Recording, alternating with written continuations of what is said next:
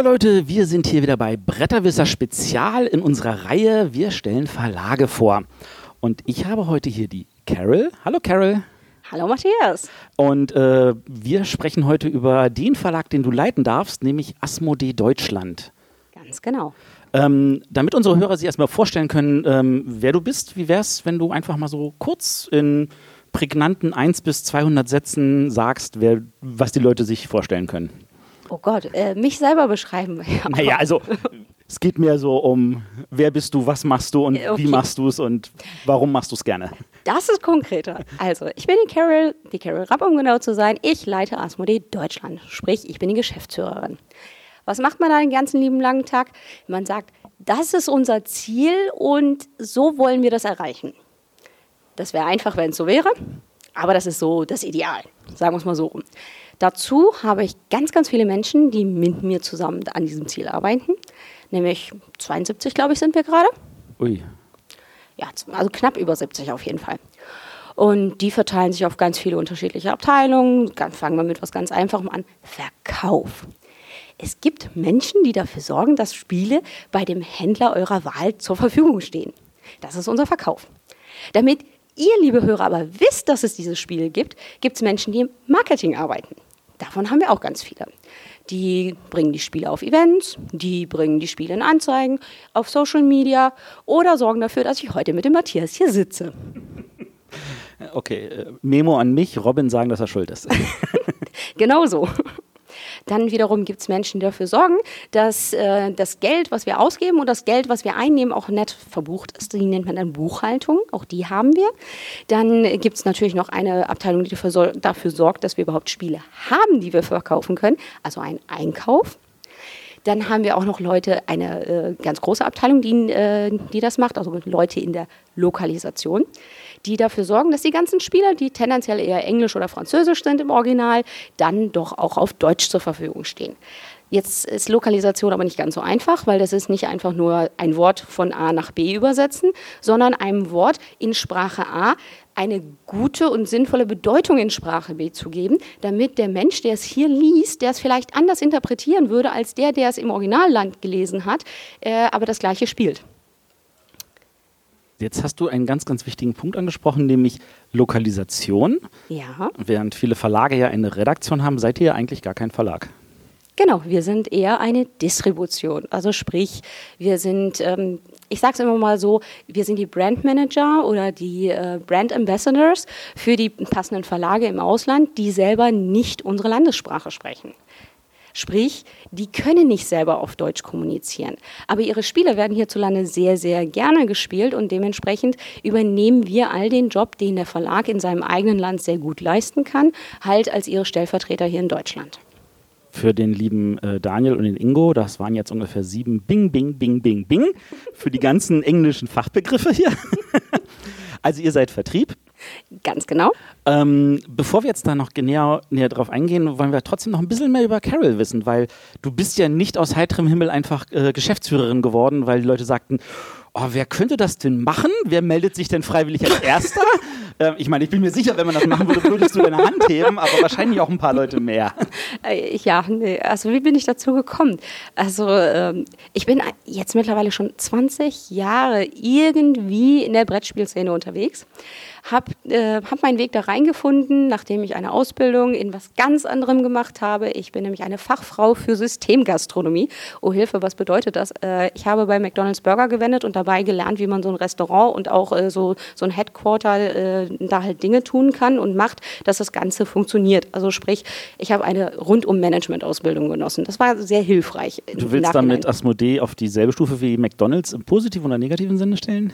Äh, ich glaube, das habe ich damit überhaupt gar nicht sagen wollen. Ich Ah, habe okay. nur sagen wollen, dass äh, im Endeffekt die Grundlagen damals direkt nach der Schule gelegt wurden, weil ich durch alle Abteilungen durch musste, also Buchhaltung, Personal, Lager, Verkauf, Marketing, alles, was man so halt lernen muss und überall so richtig schön die Betriebswirtschaft dahinter, damit man auch weiß, was man tut. Wie kommt man auf diesen Berufswunsch nach der Schule? Zufall.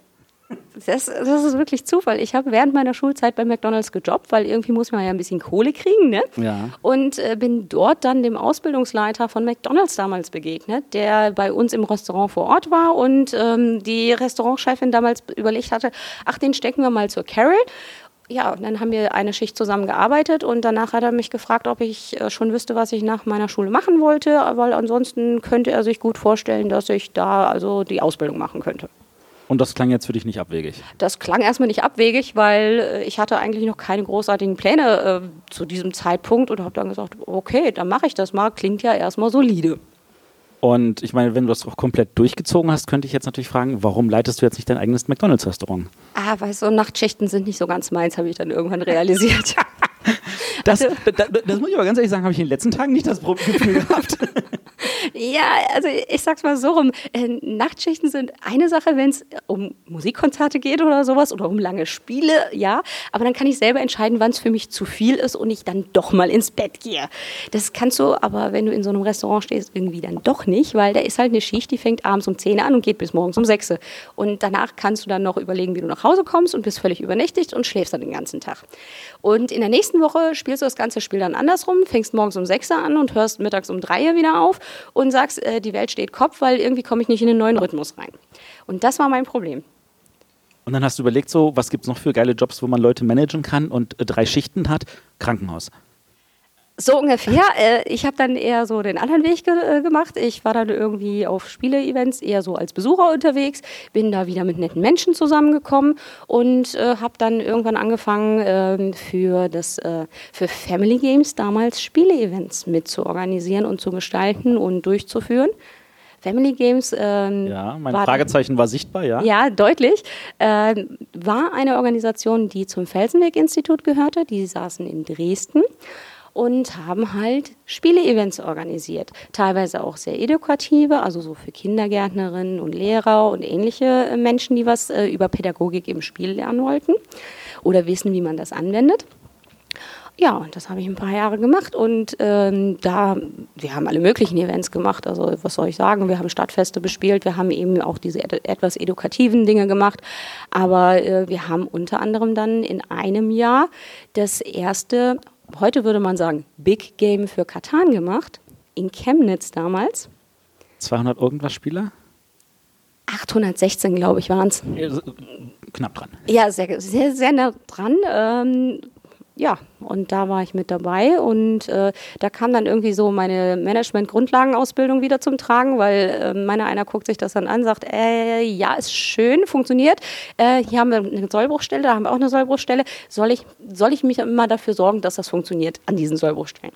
Habe ich damals gemacht, bin durch Zufall dann mit netten Menschen von Kosmos in Kontakt gekommen, unter anderem Sebastian, mein Mann, ja, dort haben wir uns das erste Mal getroffen. Ja, den, für alle Hörer, die jetzt unsicher sind, den Sebastian, den kenne ich doch. Den hatten wir letzte Weihnachten ähm, oder vorletzte Weihnachten, ich weiß jetzt nicht genau, wann wir diese Folge ausstrahlen, ähm, den hatten wir Weihnachten 2017 in der 2016? 2017 in der Zug um Zug Folge als Spezialisten in der Sendung. Genau den. Und der war zu dem Zeitpunkt bei Cosmos als Katan Produktmanager tätig. Wir sind uns also auf diesem Event begegnet und äh, kurze Zeit später bin ich nach Stuttgart und dann hat es noch ein bisschen gedauert. Dann habe ich irgendwann bei Cosmos angefangen zu arbeiten im Marketing und habe dort dann auch erstmal für Katan das Marketing gemacht. Irgendwann so ein paar Jahre später hat man mir ein bisschen mehr gegeben. Dann habe ich auch Erwachsenenspiel gemacht und habe das ähm, Demo-Programm bei Cosmos mit aufgebaut. Ja, und irgendwann war ich dann ähm, Erwachsenenspiel Marketingleitung. Ja, und das wiederum fanden andere Verlage dann ganz spannend oder Verlage kann man nicht sagen, Vertriebe in dem Moment. Ja, so bin ich dann mit Asmodee in Kontakt gekommen. Die suchten jemanden, der halt nicht nur Spezialist im Marketing ist, sondern eben auch ein bisschen mehr kann. Und äh, das war dann irgendwie ich, hat sich herausgestellt. So bin ich zu Asmodee gekommen, als Marketingleitung gestartet in 2012. Seitdem bin ich jetzt da, habe dann ähm, kurz drauf noch ein bisschen für den Verkauf dazu bekommen an Aufgaben, also Marketingleitung und Verkauf im Hobbymarkt, also das, wo man diese ganz schweren Spiele findet, diese langen Spiele. Und dann kurz drauf dann auch noch die Verantwortung für, ich sage jetzt mal den Einkauf, also sprich die diplomatischen Beziehungen mit den Verlagen ja, und irgendwann war der Tag erreicht, dass ähm, man dann gesagt hat, ja, also wir könnten uns vorstellen, das, möchtest du das äh, machen, könntest du dir das auch vorstellen, ist viel Arbeit, ist viel Verantwortung, aber wir glauben, du schaffst das. Und du hast gesagt, ja ganz so schnell dann auch nicht. Ich habe mir das lange durch den Kopf gehen lassen, weil äh, im, wie soll ich sagen, im deutschen Rechtsgefüge ist ein Geschäftsführer doch eine recht exponierte Position mit vielen Rechten und Pflichten und äh, viele Dinge können auch dazu führen, dass das böse enden kann. Da überlegt man sich das dreimal und die Verantwortung für eine ganze Schar von Menschen zu übernehmen und zu wissen, wenn ich eine falsche Entscheidung treffe, dann stehen die vielleicht im schlimmsten Fall auf der Straße das habe ich mir echt nicht leicht gemacht. Heute muss ich sagen, es war die richtige Entscheidung. Es macht Spaß, es geht voran. Ähm, wir sind von damals 15 Leuten mittlerweile auf über 70 angewachsen. Das Portfolio ist deutlich größer und äh, wir sind so bunt, so fröhlich, so gemischt, äh, so wie es die Spielewelt auch ist und machen alle eins, nämlich unser Hobby zum Beruf. Ähm, war das damals schon Asmodee, als du da angefangen hast, oder war das noch Pro Ludo? Es war schon Asmodee. Wir saßen zwar noch in Konstanz, aber es war Asmodee. Asmodee ist es in 2008 geworden. Ende 2008 hat äh, Asmodee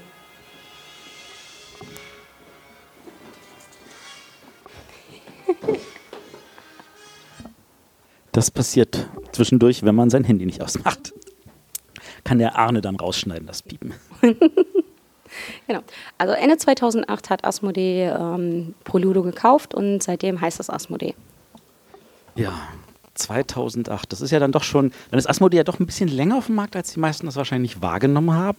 Durchaus. Ich glaube, das erste Mal, dass es groß wahrgenommen wurde, war das 2013, 2000, also 2012, als ihr angefangen habt. Ich erinnere mich, das war ja eine große Pressemitteilung auch. Da warst du, da war der Sebastian.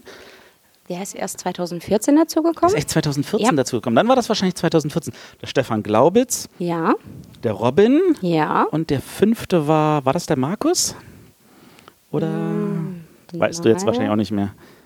Ich müsste jetzt echt überlegen, welche Pressemeldung du meinst, aber ich glaube, das war die über, äh, wir bauen ein Core-Market-Team auf, das war 2014 und das müssten eigentlich Stefan, Robin, Sebastian und ich gewesen sein. Ich erinnere mich, dass es fünf Leute waren, aber oh, ja, ist okay. nicht entscheidend. 2014 natürlich dann auch äh, mit dem Sieg von äh, Colt, nee, 2000, Colt Express war 2015. Ganz genau. 2014 war ja Camel Up. Aber 2014 wart ihr zweimal nominiert. Oh ja, das Concept war das tolles Jahr. Ja, ja, wir, wir waren eigentlich ganz, äh, wie soll ich sagen, positiver Dinge nach Berlin gefahren und dachten, naja, mit zwei von dreien sollte doch vielleicht was aber, drin sein. Aber ihr wisst doch, also im, im Jahr davor war das doch, wo ähm, 2013, wo ähm, wo Kosmos gewonnen hatte und Hans im Glück zweimal nominiert war. Mhm. Oder ähm, wo wir es letztes äh, Jahr hatten, wo ähm, Schwerkraft zweimal nominiert war und nicht gewonnen hat. Und ja, wenn man es so betrachtet, hast du natürlich recht. Äh, man hätte sich nicht so viele Hoffnungen machen sollen. Nichtsdestotrotz hatten wir ja auch zwei gute Spiele mit dabei. Und die sind immer noch groß und vorhanden im Markt. Also. Durchaus. Also man, man, es gibt ja Spiele, die sind nominiert oder die gewinnen und dann verschwinden die irgendwie von der Fläche, aber Splendor und Concept sind da. Concept jetzt auch gerade frisch erweitert um Concept Kids. Ja, noch nicht ganz da, aber schon angekündigt. Ich glaube, wenn die Sendung rauskommt, ist es schon da. Das könnte passieren, ja. Ja, das ist ja. so, wenn man ein bisschen für Vorlauf produziert. okay. Äh, Splendor ist auch schon erweitert um eine große Erweiterung, kann man sagen, mit vier Modulen. Splendor Kids dann vielleicht auch in der Pipe, wer weiß. Habe ich noch nicht gehört, aber ich möchte es nicht ausschließen, weil die Space Cowboys sind immer für alles gut.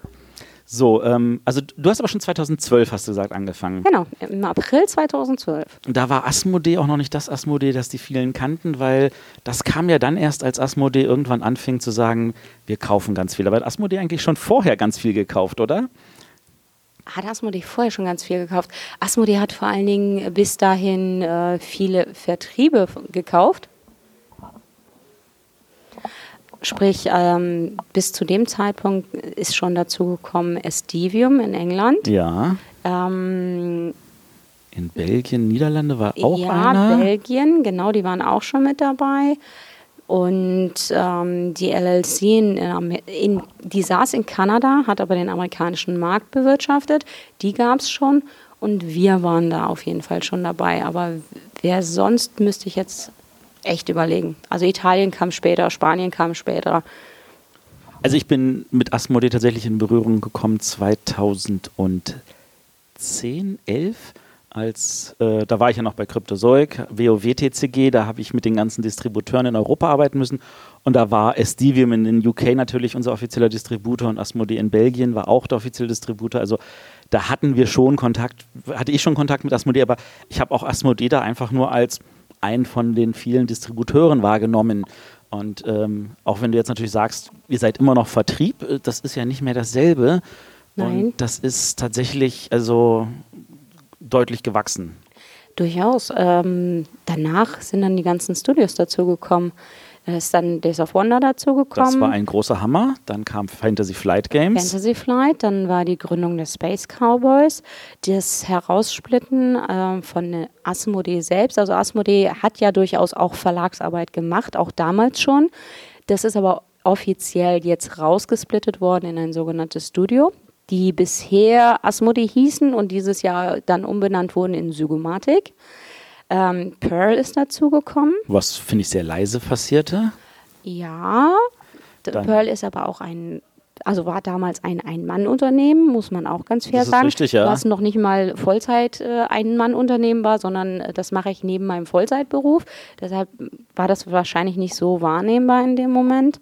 Ähm, Rebel ist als äh, Kreativstudio mit dabei, Heidelberg Games, ähm, Siemens, Playtet und die englischsprachige Lizenz von Katan. Und ja, ihr habt ja über Siemens habt ihr auch Carcassonne. Ja. Inzwischen habt ihr auch englischsprachige. Inzwischen habt ihr auch Lookout und damit Agricola ja. weltweit. Ja, auch das.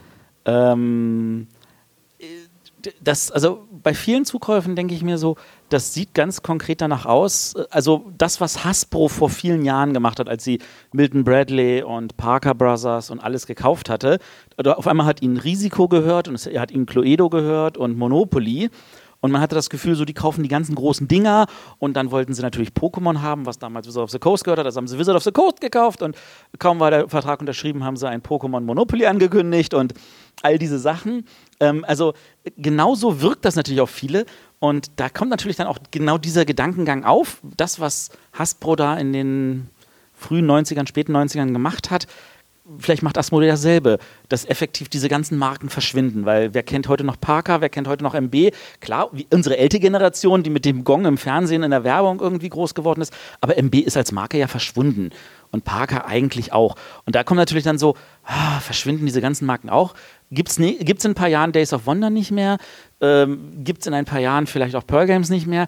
Äh, weil das einfach alles Asmodee ist. Das wird nicht passieren. Also äh, ja, ich, ich verstehe, warum man diese Gedanken haben kann, aber das ist völlig gegensätzlich zu dem, was Asmodee ist und wie Asmodee arbeitet. Ja, äh, diese Studios gehören alle Asmodee. Also wenn man, wenn man sich die Besitzrechte anguckt, ja, es gehört Asmodee.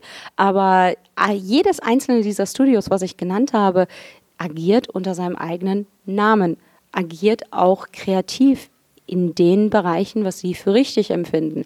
Days of Wonder macht immer noch Zug um Zug Spiele, weil sie sagen, das ist toll, das gefällt uns. Also jetzt gerade Zug um Zug New York. Ähm, FFG macht immer noch genau die gleichen großen äh, Spielebretter wie früher, also so sechs Stunden und aufwärts. Die machen immer noch diese Storytelling-Games. Das ist wunderbar. Das wird sich auch nicht ändern, weil diese Verlage, diese, diese Studios, wie wir sie nennen, die sind einfach grandios in dem, was sie tun. Und diese tragen sich durch die Spiele und ihre eigenen Namen so gut. Warum sollte man da Asmodee draufschreiben? Das macht doch gar keinen Sinn.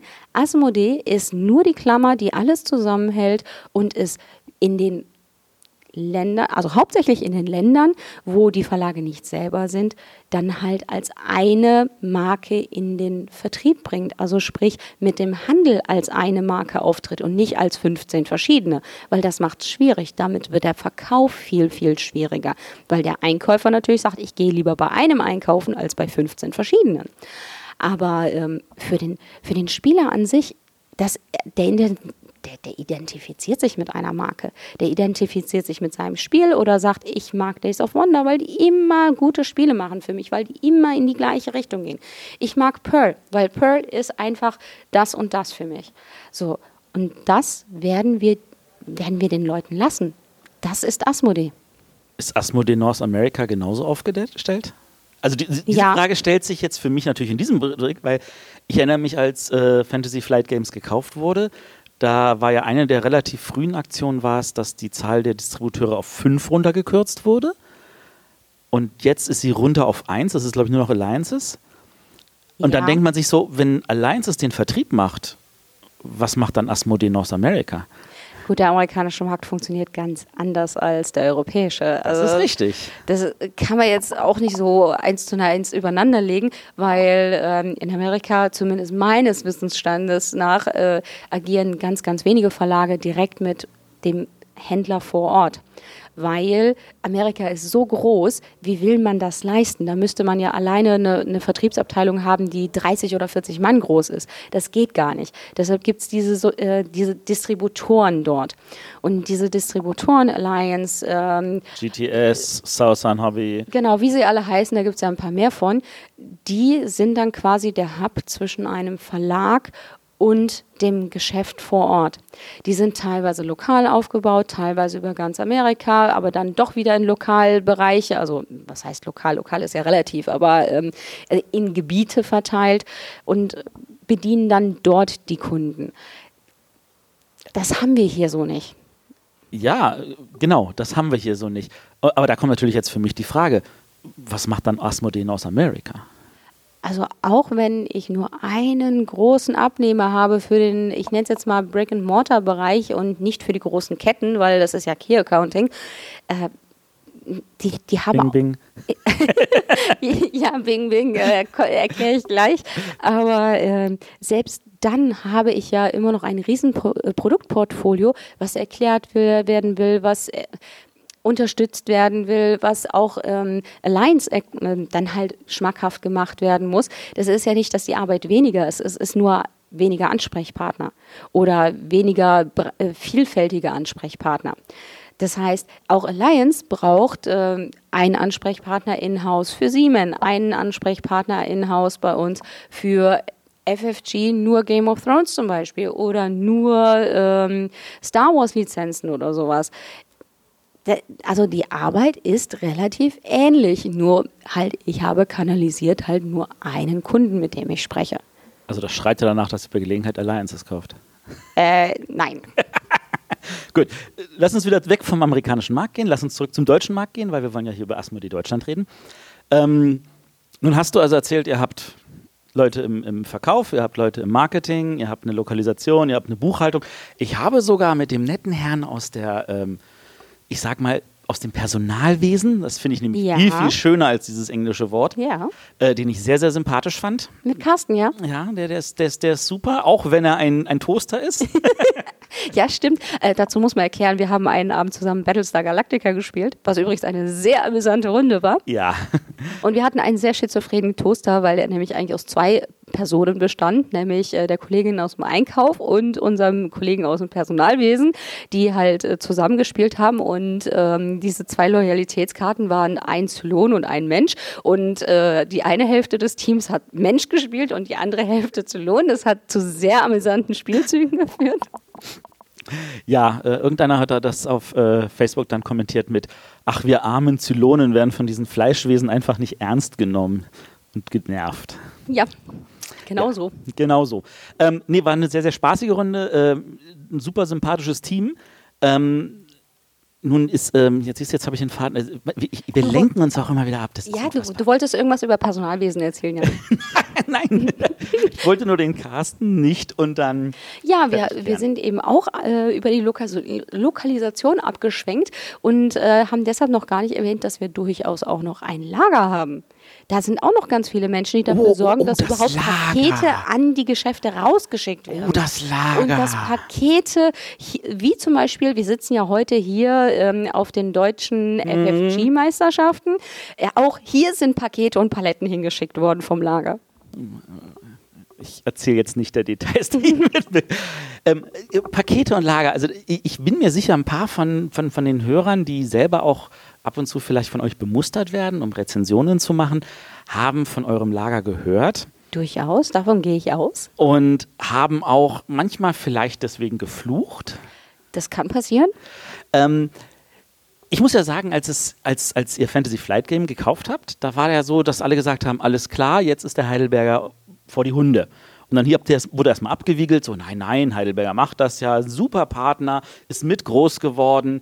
Ähm, die Chefs, die lieben sich und mögen sich und die, denen ist es wichtig, dass sie weiter zusammenarbeiten. Ähm, deswegen habt ihr mit denen erstmal zusammengearbeitet. Ähm, der Harald ist ja dann leider vor zwei Jahren verstorben. Ja. Und ähm, unser FFG-Chef hat jetzt auch gesagt, dass er demnächst abdankt. Leider. Ja. Äh, Heidelberg habt ihr inzwischen, sage ich jetzt mal, ähm, aufgekauft.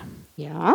Habt daraus ein Studio gemacht. Ja aber ihr habt noch das Lager und das damit zusammenhängende Warenwirtschaftssystem inklusive dem gesamten Kram, der da dranhängt, der scheinbar nicht ganz so rund läuft, zumindest.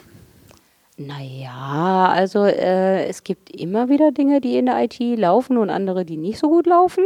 Äh, deshalb schraubt man da dran auch rum. Und äh, wir haben vor jetzt knapp zwei Monaten ein Riesen-Update gemacht in dem Warenwirtschaftssystem, was wir von Asmodee mitgebracht hatten. Und okay.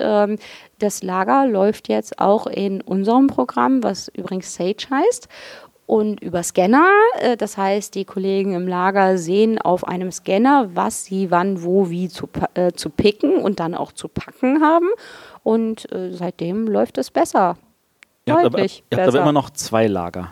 Wir haben zwei Lager, weil wir haben so ein großes Volumen, was wir rausschicken und so unterschiedliche Kundenansprüche. Die einen wollen halt ein Spiel äh, von Spiel A bestellen, plus ein Spiel von Spiel Z, plus drei Spiele von äh, Spiel welches auch immer, also bunt gemischt und in Kleinteilen, um es mal so zu sagen. Das wird halt aus Waldüren, aus dem alten Heidelberger Lager gemacht. Und dann haben wir halt sogenannte Großkunden, Key Accounts oder auch Massenmarktkunden. Also da fällt ein Amazon darunter, da fällt ein Müller darunter, da ist ein Kaufhof, eine Thalia. Also alles das, was große äh, Namen sind im deutschen Markt. Und die haben ganz, ganz andere Ansprüche. Die kaufen in Kisten, also in Umverpackungen oder in Palettengrößen. Und dementsprechend muss das Lager ganz anders arbeiten. Deshalb haben wir das ausgelagert und das ist bei der Ludopakt. Ah, ja gut, das ist jetzt nicht wirklich ein eigenes Lager in der Form, würde ich sagen. Nein, es ist extern, äh, das habe ich ja gesagt. Deshalb, also intern haben wir nur das alte Heidelberger Lager in Anführungsstrichen, ähm, was halt jetzt ein bisschen Upgrade erfahren hat in der IT. Aber ansonsten wird das halt über unser externes Lager bei der Ludopakt gemacht. Ich hätte wetten können, ihr hättet noch ein Lager in Essen. Hm, nein. Nein. Hatten wir auch nie. Hattet ihr auch nie da bin ich wieder irgendeiner Fehlinformation aufgesetzt. Wir hatten mal, äh, bevor wir mit dem Heidelberger zusammengegangen sind, hatten wir ein externes Lager in Nordhorn. Das war die M&F. Und äh, von der aus sind wir zu Ludopakt und zu Heidelberger gewechselt. So, jetzt ist das Wort Key Accounts bzw. Massenmarkt mehrmals gefallen. Jetzt hast du auch Beispiele dafür genannt. Ähm, das ist ja nun etwas, also äh, große Verlage arbeiten tatsächlich mit relativ vielen von diesen Key-Accounts. Das ist immer so der Schlüsselbegriff in Nürnberg. Deswegen ist Nürnberg wahrscheinlich auch tatsächlich für die meisten Hörer stinklangweilig, weil man, äh, Carol nickt ganz zustimmend, ähm, weil in erster Linie unterhält man sich mit irgendwelchen anderen Anzugträgern, deren Job ist es, auf Papier irgendwelche Zahlen einzutragen, damit im Hintergrund irgendwelche Menschen Kiste A zu Kiste B befördern und äh, dann alle glücklich sind und dann wird über irgendwelche Preise gefeilscht und ähnliche Sachen. Das klingt nicht nur langweilig, das finde ich auch strunzlangweilig. Und dein Job als Geschäftsführerin heißt aber auch, dass du dich auch damit wahrscheinlich irgendwie auskennen und beschäftigen musst. Äh, ich muss mich damit auskennen. Ich sollte mich damit auch ab und zu beschäftigen. Aber im Großen und Ganzen habe ich dafür Menschen, die spezialisiert darauf sind, sich äh, mit sowas auszukennen und mit anderen Anzugträgern zu reden und dafür zu sorgen, dass äh, die Zahlen auf beiden Seiten stimmen und entsprechend Spiele dorthin verkauft werden. Das ist unter anderem der Udo Fischer und der Thorsten Gefeller, die das Key Accounting bei uns machen. Also der Udo ist unser Sales Director, aber der macht das durchaus auch. Und ähm, Die wissen, was sie tun. Ganz ehrlich, äh, da muss ich mich nicht zwingend einmischen. Das klingt sehr, sehr gut. ähm, wenn, also ich, ich meine, ihr habt ja nun, also neben diesem, diesem Massenmarkt, habt ihr ja natürlich auch den Hobbymarkt. Ja. Und dieser Hobbymarkt ist ja auch eine, ein Markt, den ihr sehr, sehr durchdrungen habt, den Heidelberger auch vorher, ich sag mal, mit seinen Heidelberger Flagship-Stores auch ähm, ziemlich, ziemlich weit bearbeitet hat. Ähm, wo ich also auch aus meiner persönlichen Erfahrung mit meinem FLGS, äh, meinem Friendly Local Game Store in Berlin, ähm, auch die Erfahrung gemacht hat, dass er auch immer wieder gerne bei Heidelberger bestellt hat, weil das einfach immer schnell ging. Ähm, das ist ja nochmal eine ganz, ganz andere Welt. Ähm, oh, ja. Wie bearbeitet ihr die? Was heißt, wie bearbeiten wir die? Naja, also, also wie, wie, wie, kümmert ihr euch um die? ich wollte gerade sagen, bearbeiten klingt jetzt so ein bisschen negativ. Ist nicht negativ gemeint. Das dachte ich mir. Ähm, ja, also das äh, Flagship-Store-Konzept, was der Heidelberger damals aufgebaut hat, das ist richtig gut, weil es geht im Endeffekt um sogenannte Hobbyläden, die halt auf der einen Seite ja doch eher für den Spieler-Spieler äh, das Sortiment haben, vielleicht aber je nachdem, wo sie ähm, ihr Geschäft liegen haben, also eher citynah oder eher ähm, in ja, was, was soll man jetzt sagen? Äh, äh, Irgendwo in der Stadt. Ja, irgendwo in der Stadt, aber halt so, dass Menschen durchaus dran vorbeikommen, die nicht zwingend Spieler, Spieler sind. Also durchaus mal eine Mama mit ihrem Kind, meine ich damit. Die sind halt, halt ein bisschen breiter aufgestellt, haben halt auch eher mal so ein Familienspiel mit dabei, aber hauptsächlich sind es halt die, die eher die Hardcore-Spiele haben. Nennen wir es einfach mal so rum. Lang, groß, schwer und teuer. Ähm, die sind sehr gut darin, Communities aufzubauen weil sie selber auch wissen, wenn ich Leute an mich binde, weil ich bin halt hier, ich kann was tun, ich zeige denen Dinge, dann kaufen die auch gerne bei mir. Wenn ich selber weiß, wovon ich rede, dann kaufen sie erst recht gerne bei mir, weil wenn sie mich äh, fragen, du hör mal, ich habe das und das Spiel schon mal gespielt, was hast du anderes, was in die gleiche Richtung geht oder was mir gefallen könnte, dann fühlen, die, äh, fühlen sich Menschen dort halt aufgehoben. Das haben diese Shops verstanden und machen da was draus. Außerdem äh, gehen sie den Weg mit uns halt OP zu machen. Das ist Organized Play um es voll auszusprechen. Sprich Events, wo durchaus Turnierszene zu finden ist, wie man es halt von Sport auch her kennt. Man fängt leicht an mit äh, lokalen äh, Turnieren und sowas, baut sich dann hoch und teilweise, wie gesagt, wir sitzen ja heute auf sowas, auf der FFG Deutschen Meisterschaft, also zur Deutschen Meisterschaft hoch bis hin zur Weltmeisterschaft. Und das geht nur, wenn man Shops hat, die das eben mitmachen.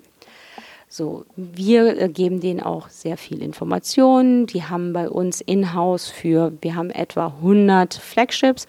Da sind alleine zwei Bearbeiter im Sales, nur für diese 100 Kunden, die sich ganz intensiv mit ihnen auseinandersetzen, die eben auch auf inhaltlicher Ebene mitreden können und halt auch mal eine Regelfrage beantworten können oder eben auch hier, ähm, wie kann das denn sein, dass Karte XY da irgendwie das draufstehen hat? Das ergibt doch gar keinen Sinn. Kannst du mir das mal erklären? Oder aber wie sieht es denn aus? Ich habe gehört, da die Erweiterung, das bring, äh, wirft doch das da auseinander. Äh, also die können mitreden. Sagen wir es einfach mal so rum. Der Fachhandel, den es früher für Brettspiele gab. Wenn du das so schön sagen möchtest, ja. Aber also das ist jetzt nicht abwertend gegenüber dem alten Fachhandel, aber es ist gefühlt ja in dem Sinne ein Fachhandel. Es ist ein Fachhandel. Der große Unterschied ist nur, das, was äh, ich als normalen Spielwarenfachhandel kennengelernt habe, also ich sage jetzt mal das Fedes-Geschäft von nebenan, also da, wo damals noch dieses Fedes-Schiffchen auch dran hing, ähm, da finde ich ganz, ganz selten in der Spieleabteilung jemand, der mir was über Spiele sagen kann. Inzwischen. Inzwischen, ja, durchaus. Und das ist aber das Problem. Wenn ich da als äh, geneigter Kunde reingehe und sage, ich habe zu Hause nehme ich einfach mal ein schönes Beispiel. Ich habe zu Hause ein Katan-Spiel. Das, das spiele ich gerne. Was könnte ich denn noch mitnehmen, was ungefähr so in der Komplexitätsstufe steht? Dann wird es sehr, sehr schwer, äh, da einen kompetenten Ansprechpartner zu finden, der mir sagen kann, ja, dann greifen Sie doch mal zu Spiel XY. Und das finde ich sehr schade. Und das ist meiner Meinung nach auch genau der Knackpunkt im Fachhandel. Und da unterscheidet sich, ich nenne es jetzt mal die Spreu vom Weizen, weil der Flagship, der nimmt sich genau diesem Thema an und sagt, aha, also das haben Sie schon gespielt, wunderbar, ich hätte da vielleicht noch dieses für Sie und das könnte Ihnen auch gefallen. Wie viele von diesen Flagship Stores habt ihr? Roundabout 100.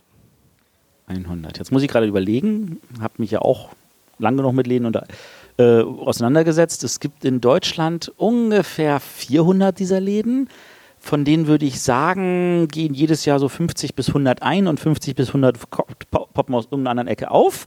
Ja. Also da ist schon eine gewisse Fluktuation drin. Ja. Und dann gibt es da nochmal so rund 100 bis 150, die ich sagen würde, es gibt sie.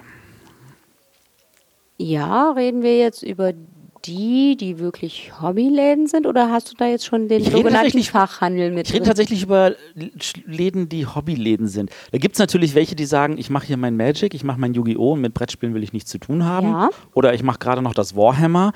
Die wären natürlich wiederum dann auch Zielgruppe für, sage ich jetzt mal, X-Wing. Ähm, äh, das ist natürlich dann auch, sage ich jetzt nochmal, so eine, so eine eigene Nische in der Nische, wenn wir das an der Stelle betrachten wollen. Aber 100 ist ja dann doch eine reichliche, stattliche Zahl. Ja, aber äh, wie gesagt, Flagship Store bedeutet ja auch nicht nur, äh, dass wir gut mit ihnen zusammenarbeiten, sondern es ist ja so ein bisschen Geben und Nehmen. Und das heißt, ähm, wenn, wenn wir viel reingeben, erwarten wir schon auch, dass man, ähm, wie soll ich sagen, mit uns zusammen an gemeinsamen Zielen arbeitet.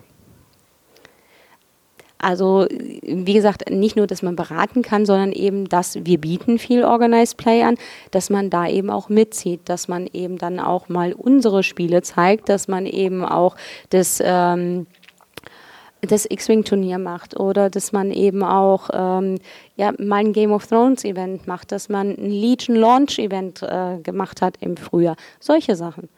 Nun sind die Spiele, die du jetzt hier gerade erwähnst, natürlich so, sage ich jetzt mal, die typischen Spiele, die jetzt auch so, ich würde es jetzt in die Ecke wie Magic drängen. Also so Sachen, wo regelmäßig Erweiterungen für rauskommen, wo man dann Turniere machen kann, was meistens einer gegen einen gespielt wird. Ähm, aber Organized Play, wir, wir wollen ja in erster Linie auch über Brettspiele reden. Organized Pla- Play für Brettspiele macht er ja auch. Ja, ja, machen wir auch. Ist allerdings gerade ein bisschen in der Umbauphase. Deshalb äh, kann ich noch nicht mal genau sagen, wo die Reise hingeht. Da arbeitet äh, halt das Event-Team gerade ganz intensiv dran. Aber es gibt in jedem Fall Spezialevents. Also es wird was äh, zu Halloween geben. Tendenziell wieder irgendwas mit Zombies. Das war immer sehr beliebt. Also Zombies-Zeit könnte mal wieder an der Reihe sein. Ähm, ja, also wir entwickeln auch selber Sachen, die eben nicht nur im kompetitiven Bereich sind, sondern eher im ja, äh, Casual-Hobby-Bereich sind. Ähm, da gibt es auch ein äh, Geschäft in ähm, Augsburg. Total süß. Die, die, die, die Geschichte erzähle ich immer wieder gerne. Es war ein Flagship-Store-Treffen. Da war, äh, das war noch in Waldürn, da war der Harald noch da. Das muss 2016 15 war das, 2015. Und da hatten wir auch eine Arbeitsgruppe, Organized Play, und ich saß da mit drin und dann erzählte man mir, ja, also klar, also es muss auf jeden Fall auf Turniermodus und alles gehen. Das war die eine Ecke dieser Organized Play-Diskussionsrunde. Und dann gab es auf der anderen Seite die, die gesagt haben, um Gottes Willen, diese Art von Spielern will ich partout nicht bei mir mehr, im Geschäft haben. Die sind nur am Nörgeln, denen kannst nichts recht machen. Ja, wenn du dich mit der Regel nicht hundertprozentig auskennst, weil halt doch gerade ein neues Update drüber gelaufen ist oder so, dann, äh, oh Gott, nee, will ich nicht. Und dann erzählte eine, ja, aber ich mache das bei mir ganz anders. Ich habe irgendwann beschlossen, Freitagnachmittag, ich bringe Kuchen mit, man kann sich Kaffee für, also Kaffee und Kuchen bei mir für einen Euro und alles ist gut. Und dann spielen wir halt das, wora- worauf wir gerade Lust haben. Mittlerweile habe ich da jeden Nachmittag, äh, Freitagnachmittag bei mir die Bude voll. Wir spielen lustige Spiele, wir spielen was, was eine Stunde auf zwei Spielzeit hat, machen vielleicht mal ein Thema drüber. Mittlerweile bringen die Leute sogar Kuchen mit, weil sie sagen, ach, wir finden das so toll, dass wir hier so gemütlich und nett in, in netter gemeinschaftlicher Runde spielen können. Bitteschön.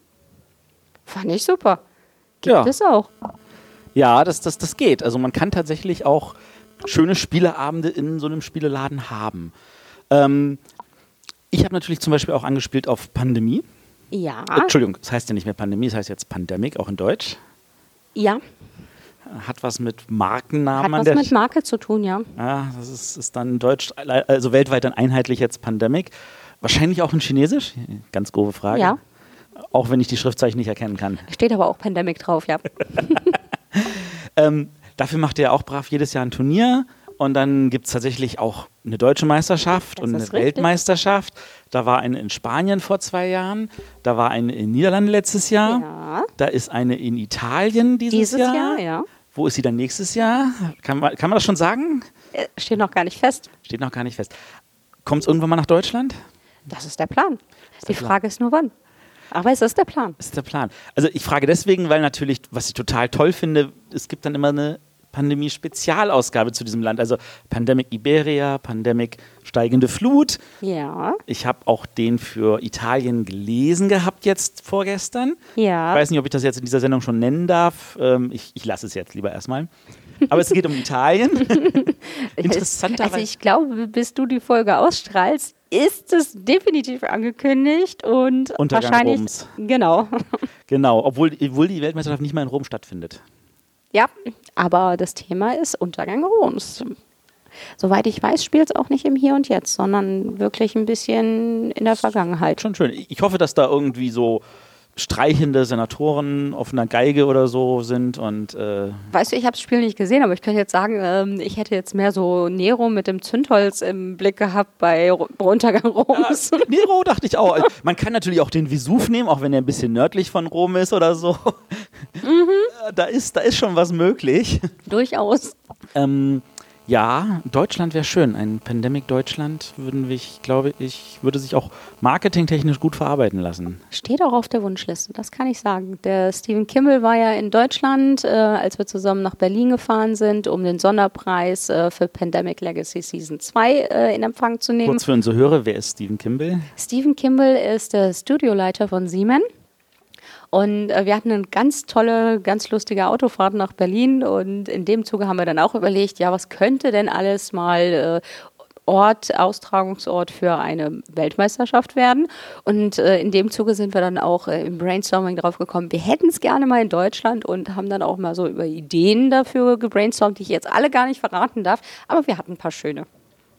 Also die Ideen, die mir einfallen, möchte ich nicht in Spielform sehen. ähm, äh, nee, das, das ist schön und ich hoffe, dass Deutschland kommt, bevor äh, Pandemic Schweiz kommt. Nicht, dass ich die Schweizer nicht mag, Leute. Ich mag euch sehr, aber ich fände das dann schon deprimierend, wenn die Schweiz vor Deutschland ihr, ihr Spiel bekommt.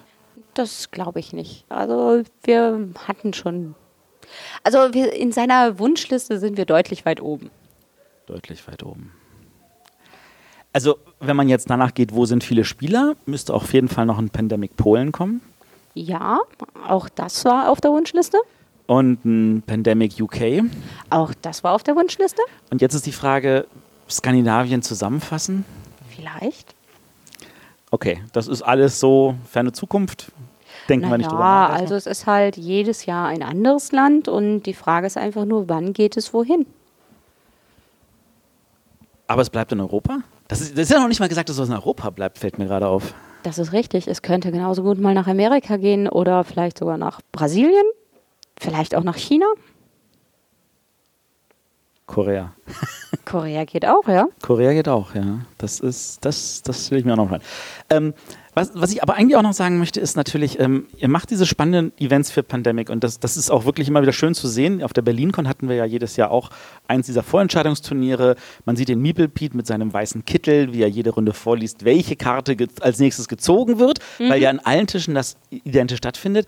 Und das ist auch total spannend zu sehen ist, wie die Leute da wirklich darauf reagieren und wie viel Entscheidungen tatsächlich drin sind, Oh weil ja. wenn man sieht, dass eine, die ersten Tische schon rausfliegen, während die anderen das vielleicht tatsächlich am Ende sogar noch schaffen, in 20, 25 Zügen, das ist, also da, da, merkt man, wer sich mehr darauf konzentriert, wer das besser auslesen kann und wer vielleicht auch manchmal dann die richtige Entscheidung treffen kann. Ähm, das wünscht man sich natürlich auch noch für mehr Brettspiele. Ja, wird auch dran gearbeitet. Ah, ich kann es dir nicht entlocken. Nein, Nein. leider nein. Ich kann dir sagen, dass ganz, ganz viel in diesem ähm, Organized Play oder ähm, Casual Play Bereich kommt und gearbeitet wird. Aber derzeit ist das alles noch in der Planungsphase. Und es wäre gemein, was zu, zu verraten, was dann vielleicht doch wieder umgeworfen wird. Gut, aber es hindert mich natürlich nicht daran, unsere Hörer aufzurufen und zu sagen, für welches Spiel würdet ihr euch denn vielleicht noch irgendwas wünschen? Vielleicht ist ja da irgendwas dabei, was weder Carol noch ihr Team irgendwie auf dem Radar hat. Ähm, Wäre ja auch gut zu Ja. wissen. Also Michelle, die ja, die, wenn ich es richtig verstehe, die Eventabteilung leitet, Ja. ähm, die sollte dann schon wissen, worüber sie sich dann als nächstes auskennen sollte. Und Das ist richtig. Wir sind immer offen für Ideen. Also wer Ideen hat, gerne an, an uns reinschicken und ähm, Michelle und ihr Team kümmern sich drum. Vielleicht geht da was. Genau, also schickt eine E-Mail an, an Asmodee oder an uns an äh, info@bretterwisser.de oder schreibt es in die Kommentare. Ich bin mir sicher, also ich weiß, dass Sebastian die Kommentare Ja. liest, dass er auch die Sendungen hört. Ähm, von da aus gesehen, da, da kann man ja einiges machen. Ähm, die äh, nächste Sache, die jetzt da kommt, ist natürlich dann jetzt ähm, Marketing. Oh ja. Marketing ist ja an der Stelle nicht nur, ich erzähle es den Kunden, sondern Marketing ist ja tatsächlich auch ein bisschen mehr an dieser Stelle. Und ähm, ich weiß, der Robin, der hat zwischenzeitlich wirklich sich selber rotieren müssen, um, um die ganze Arbeit, die ihm da irgendwie aufgehalst wurde, irgendwie zu kümmern. Also auf der einen Seite, klar, er kümmert sich darum, dass äh, Rezensenten äh, ihre Exemplare bekommen. Er kümmert sich darum, dass reguläre Presse, sage ich jetzt auch mal, bemustert wird, mit Informationen versorgt wird. Er kümmert sich darum, dass wir Informationen auf der Webseite haben. Er kümmert sich darum, dass der Twitter-Kanal und Facebook und so weiter be bespielt werden. Ähm, aber er muss sich ja auch um die Läden kümmern, oder? Ja, also nicht Robin direkt, aber ja. äh, Robin und sein Team. Genau. Das sind äh, vier Leute, um es genau zu sagen, inklusive Robin. Und äh, eine Person, die liebe Nanette, die kümmert sich mehr um das klassische Marketing, also um Anzeigen, um was kann man mit dem äh, Shop machen, also dekotechnisch zum Beispiel oder mal ein Display oder so. Wobei wir, da muss Ding.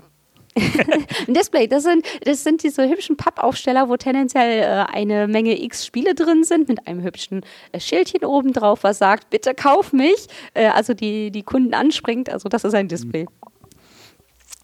Gut, die Nanette, ganz, ganz liebe Mädchen, ähm, äh, ist, äh, macht das wirklich mit viel Inbrunst. Macht sie. Ähm, da ist dann der Robin, der ähm, auch, äh, wie ich merke, wunderbar zufrieden damit ist, dass er da ein wunderbares Team hat. Aber vier Leute ist eigentlich gefühlt.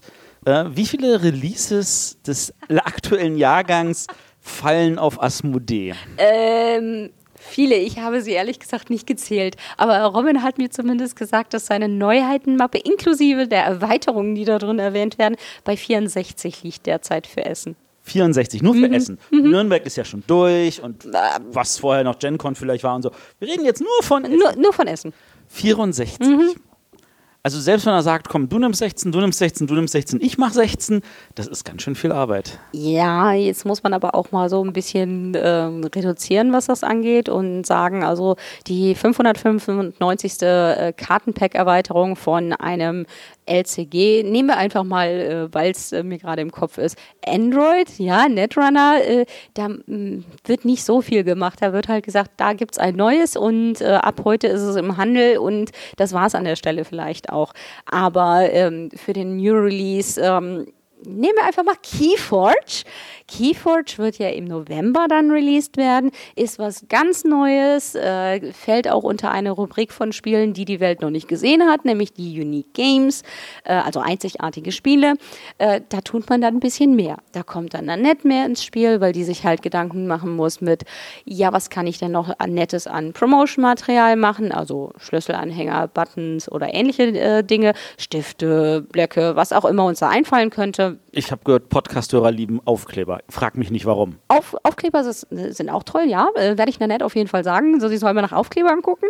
Aber ähm, das Internetbanner, ähm, jede Menge Artikel auf der Homepage äh, kommen da. Über die verschiedenen äh, Rassen sind es ja. Ähm, ja, also da, geht einfach viel, viel, viel mehr in allen Richtungen. Dann wird es halt aufgeteilt, wer hat wo seine Spezialitäten. Ähm, der Fabian ist dafür, ähm, der, was heißt, der ist dafür? Also der, der arbeitet daran, dass diese Artikel, die FFG zur Verfügung stellt, die die einzelnen Rassen erklären, die das Spielkonzept erklären, übersetzt werden, dass sie hübsch aufbereitet werden für die Homepage zum Beispiel. Nutzt das dann auch, um eben eine Ankündigung dafür auf Facebook zu posten, auf Twitter einen kurzen äh, Link draufzusetzen. Also das wird dann da halt kondensiert. Der ähm, Stefan Lux, der macht zum Beispiel die Handelsnewsletter, wo zwar gleiche Inhalte, aber anders aufbereitet drin stehen. Und auch nicht über jede Rasse einzeln, sondern halt dann hier, Keyforge ist neu, ist toll. Äh, liebe Händler, sorgt dafür, dass ihr es habt, weil da gibt es zum Beispiel ein Launch-Event. Und frag mich nicht, wie es aussieht, ich habe keine Ahnung. Aber ich weiß, dass es es gibt. Ähm, und bitte Ich mach mal kurz einen Blink für unseren Launch. Auch wenn ich sicher bin, dass unsere Hörer wissen, was ein Launch ist, aber. Äh ja, also der Tag, wo das äh, Spiel das erste Mal im Geschäft steht und man es kaufen kann. Und dazu finden tendenziell Events im Geschäft statt, also zumindest für Keyforge. Und es, es, ist auch was Schönes. Also es ist was, äh, um, um, wirklich zu zeigen, hey, hier bin ich und ich bin was ganz Besonderes. Also so viel weiß ich, aber jetzt frag mich nicht, nicht nach den Details. Das wissen dann aber wieder die Menschen im Marketing. Nach einem ganz anderen Detail, weil jetzt kommt wieder etwas auf. Da, ich, ich bin das von Wizard of the Coast so gewohnt. Wenn ein neues Magic-Set angekündigt wird, heißt es, an dem Tag gibt es das Pre-Release, an dem Tag kommt es in den Handel und an dem Tag darfst du es spielen. Ja. Da, da, ist, da sind mit fixen Daten, zum Teil kannst du dir in ein, bis in zwei, drei Jahren im Voraus alle ausrechnen, weil das immer so im selben Zeitraum ist. Mhm.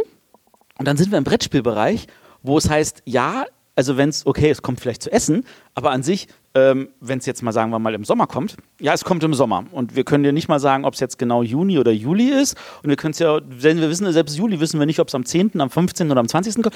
Eigentlich so richtig Release-Termine im Brettspielbereich ist eher selten bis null, oder? Mm, ja und nein. Äh, generell gebe ich dir recht, ist das eher selten, aber gerade bei FFG gibt es das relativ häufig ob man es glaubt oder nicht. Das sind die sogenannten Street Dates, also Erstverkaufstage. Und die haben sie immer dann, wenn wir von einem weltweiten Release sprechen. Also weltweit am gleichen Tag im Geschäft. Äh, ist, ob man es glaubt oder nicht, immer ein Donnerstag. Ja. Ich bin mir sicher, 99 Prozent unserer Hörer wissen das nicht. Also ist es immer ein Donnerstag und äh, wir geben es dann ab montags in die Post, dass das auch bitte am Donnerstag im Geschäft stehen möge. Und der Handel weiß auch, dass das vor dem Donnerstag nicht verkaufen darf? Ja, das steht dann immer ganz, ganz dick im Newsletter drin. Release Date am. Und auch auf der Rechnung und auf dem Lieferstein steht es ganz äh, dick drauf, nicht vorverkaufen, weil äh, da ist FFG überhaupt nicht glücklich, wenn das passiert. Und dann hauen die erst uns auf die Finger und dann müssen wir dem äh, Geschäft, von dem wir gehört haben, dass es die doch früher in Verkauf gebracht hat, auch auf die Finger hauen und sagen, böse, böse, böse, darf nicht wieder passieren, weil sonst dürfen wir dir nicht so früh die Pakete schicken. Und das wiederum wäre blöd für die lieben Spieler, die dann da am Erstverkauf die Spiele haben wollen. Funktioniert das? In 99 Prozent aller Fälle ja. Das ist eine sehr hohe Prozentzahl, würde ich sagen wollen. Finde ich auch. Ähm, vor allem, weil ich jetzt damit noch gerechnet habe, dass wenn man das Paket aufmacht, einem noch ein roter Zettel entgegenfällt mit nicht vorher verkaufen. Aber ähm, ja. selbst der hat ja keine Garantie, dass es irgendjemand liest. Ganz genau das. Ähm, also Erstverkaufstage sind Donnerstage. Das ist, das ist tatsächlich spannend. Das funktioniert jetzt bei FFG, was ja wie gesagt auch wieder Sinn macht, weil da ist ja auch viel dabei, was ich jetzt mal so in die klassische Magic-Schiene packe, seien das mhm. diese ganzen LCGs oder X-Wing oder was Vergleichbares. Ähm, gilt das dann auch für die ganzen FFG-Brettspiele? Also sowas wie jetzt das Rokugan oder, mm. oder das Discover, wenn das rauskommt? Guter Punkt. Also für viele klassische Brettspiele gibt es das so nicht, sei denn es ist wirklich als weltweiter Release geplant. Also Rokugan zum Beispiel war kein weltweiter Release. Da war halt dann ein Zeitfenster für den Release vorgesehen. Ich frag mich jetzt nicht, ich glaube, es waren sechs Wochen innerhalb dessen ähm, die ganzen Schiffe aus China in den einzelnen Ländern ankamen und man es dann in den Verkauf geben konnte, sodass es halbwegs zeitnah war, aber es war nicht am gleichen Tag. Äh, Discover hingegen wird einen weltweiten Erstverkaufstag haben. Den darf ich sogar verraten. Das ist nämlich der Donnerstag von der Spiel. Es ist ein Donnerstag.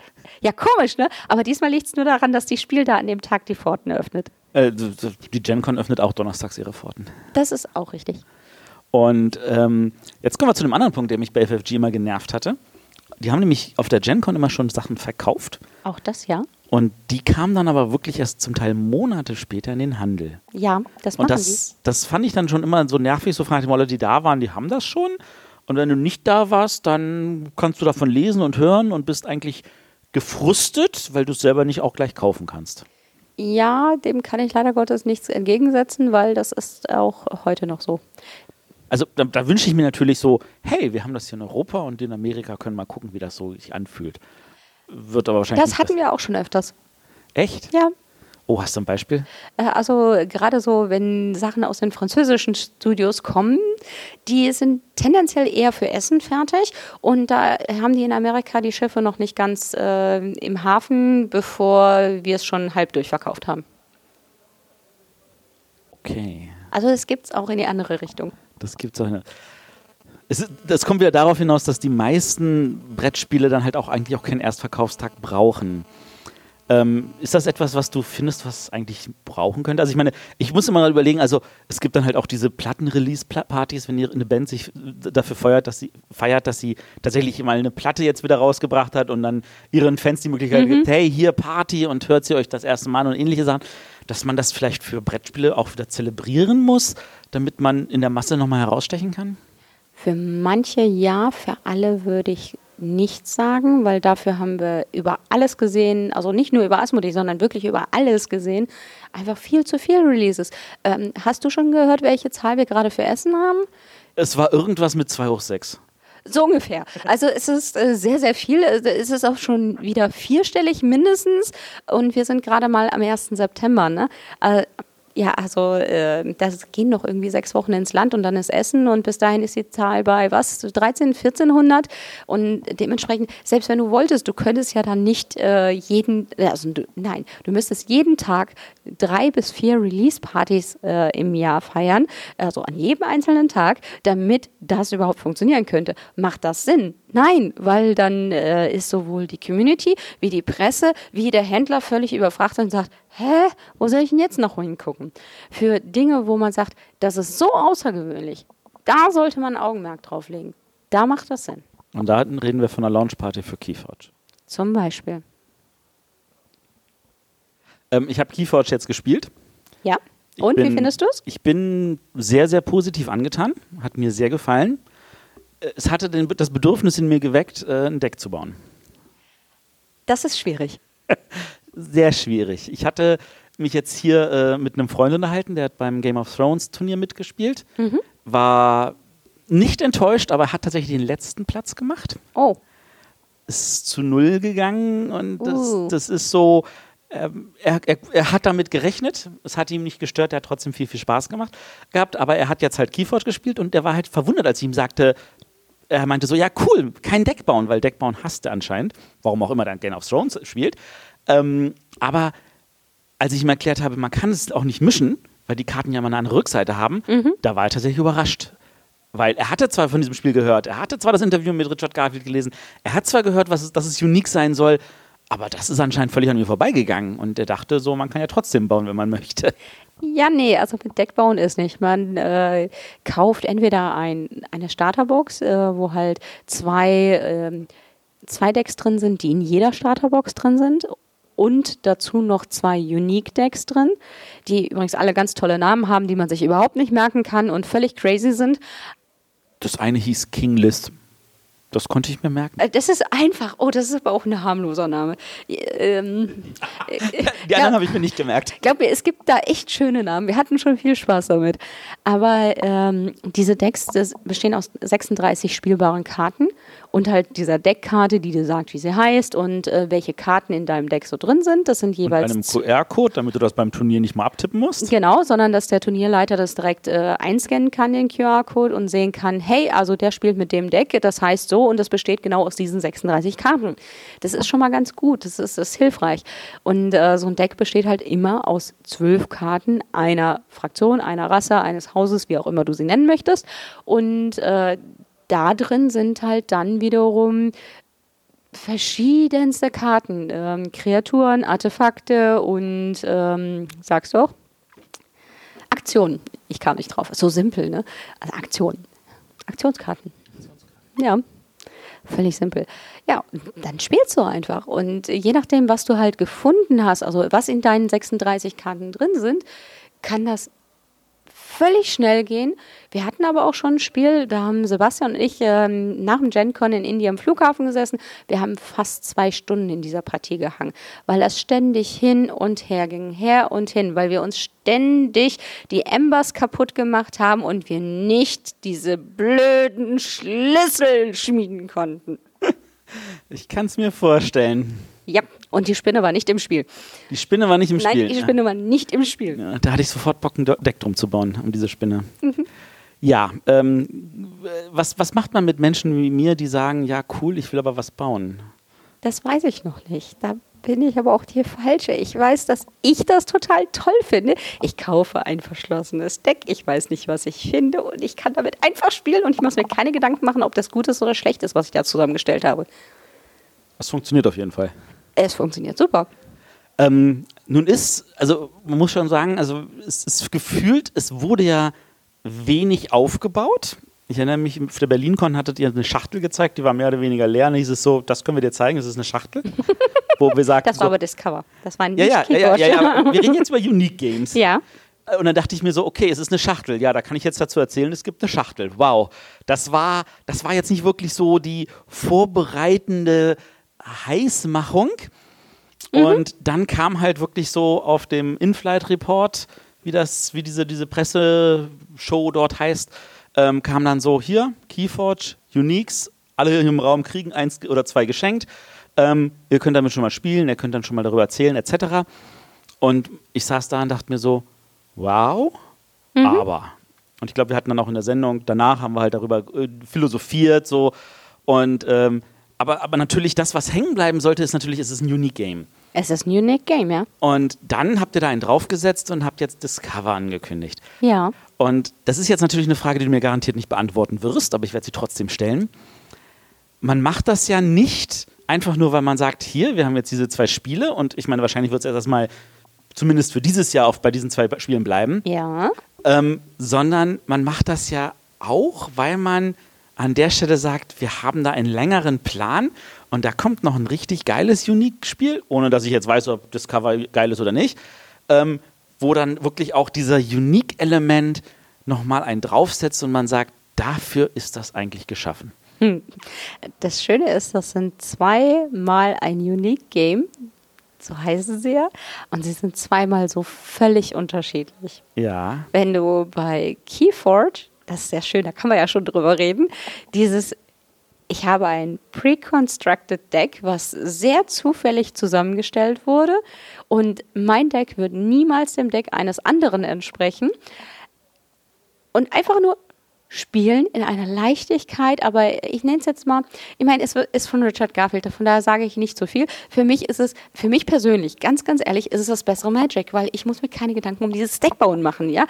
Genau deswegen ist es nicht besser, ich will Deck bauen. Nein, nein, nein, ich, ich finde das besser. Ich bin nie in Magic reingekommen, weil es mir irgendwann zu verschachtelt war, weil ich keine, keine Ahnung hatte, wie ich ein gutes Deck baue und alles das, was mir an Magic zu viel war, ist in Keyforge nicht vorhanden. Das heißt, ich nehme einfach dieses Deck, ich habe genau diese, diese drei Arten von, von Karten und ich spiele einfach drauf los und mache das Beste draus. Das finde ich grandios. So. Was ich an der Stelle aber grandioser finde, ist, es hat kein Mana-System. Ja, ja, ich sage einfach, ja. ich nehme diese Runde das Haus und dann spiele ich einfach alle Karten aus, egal wie stark oder schwach sie sind. Ja, und das ist toll.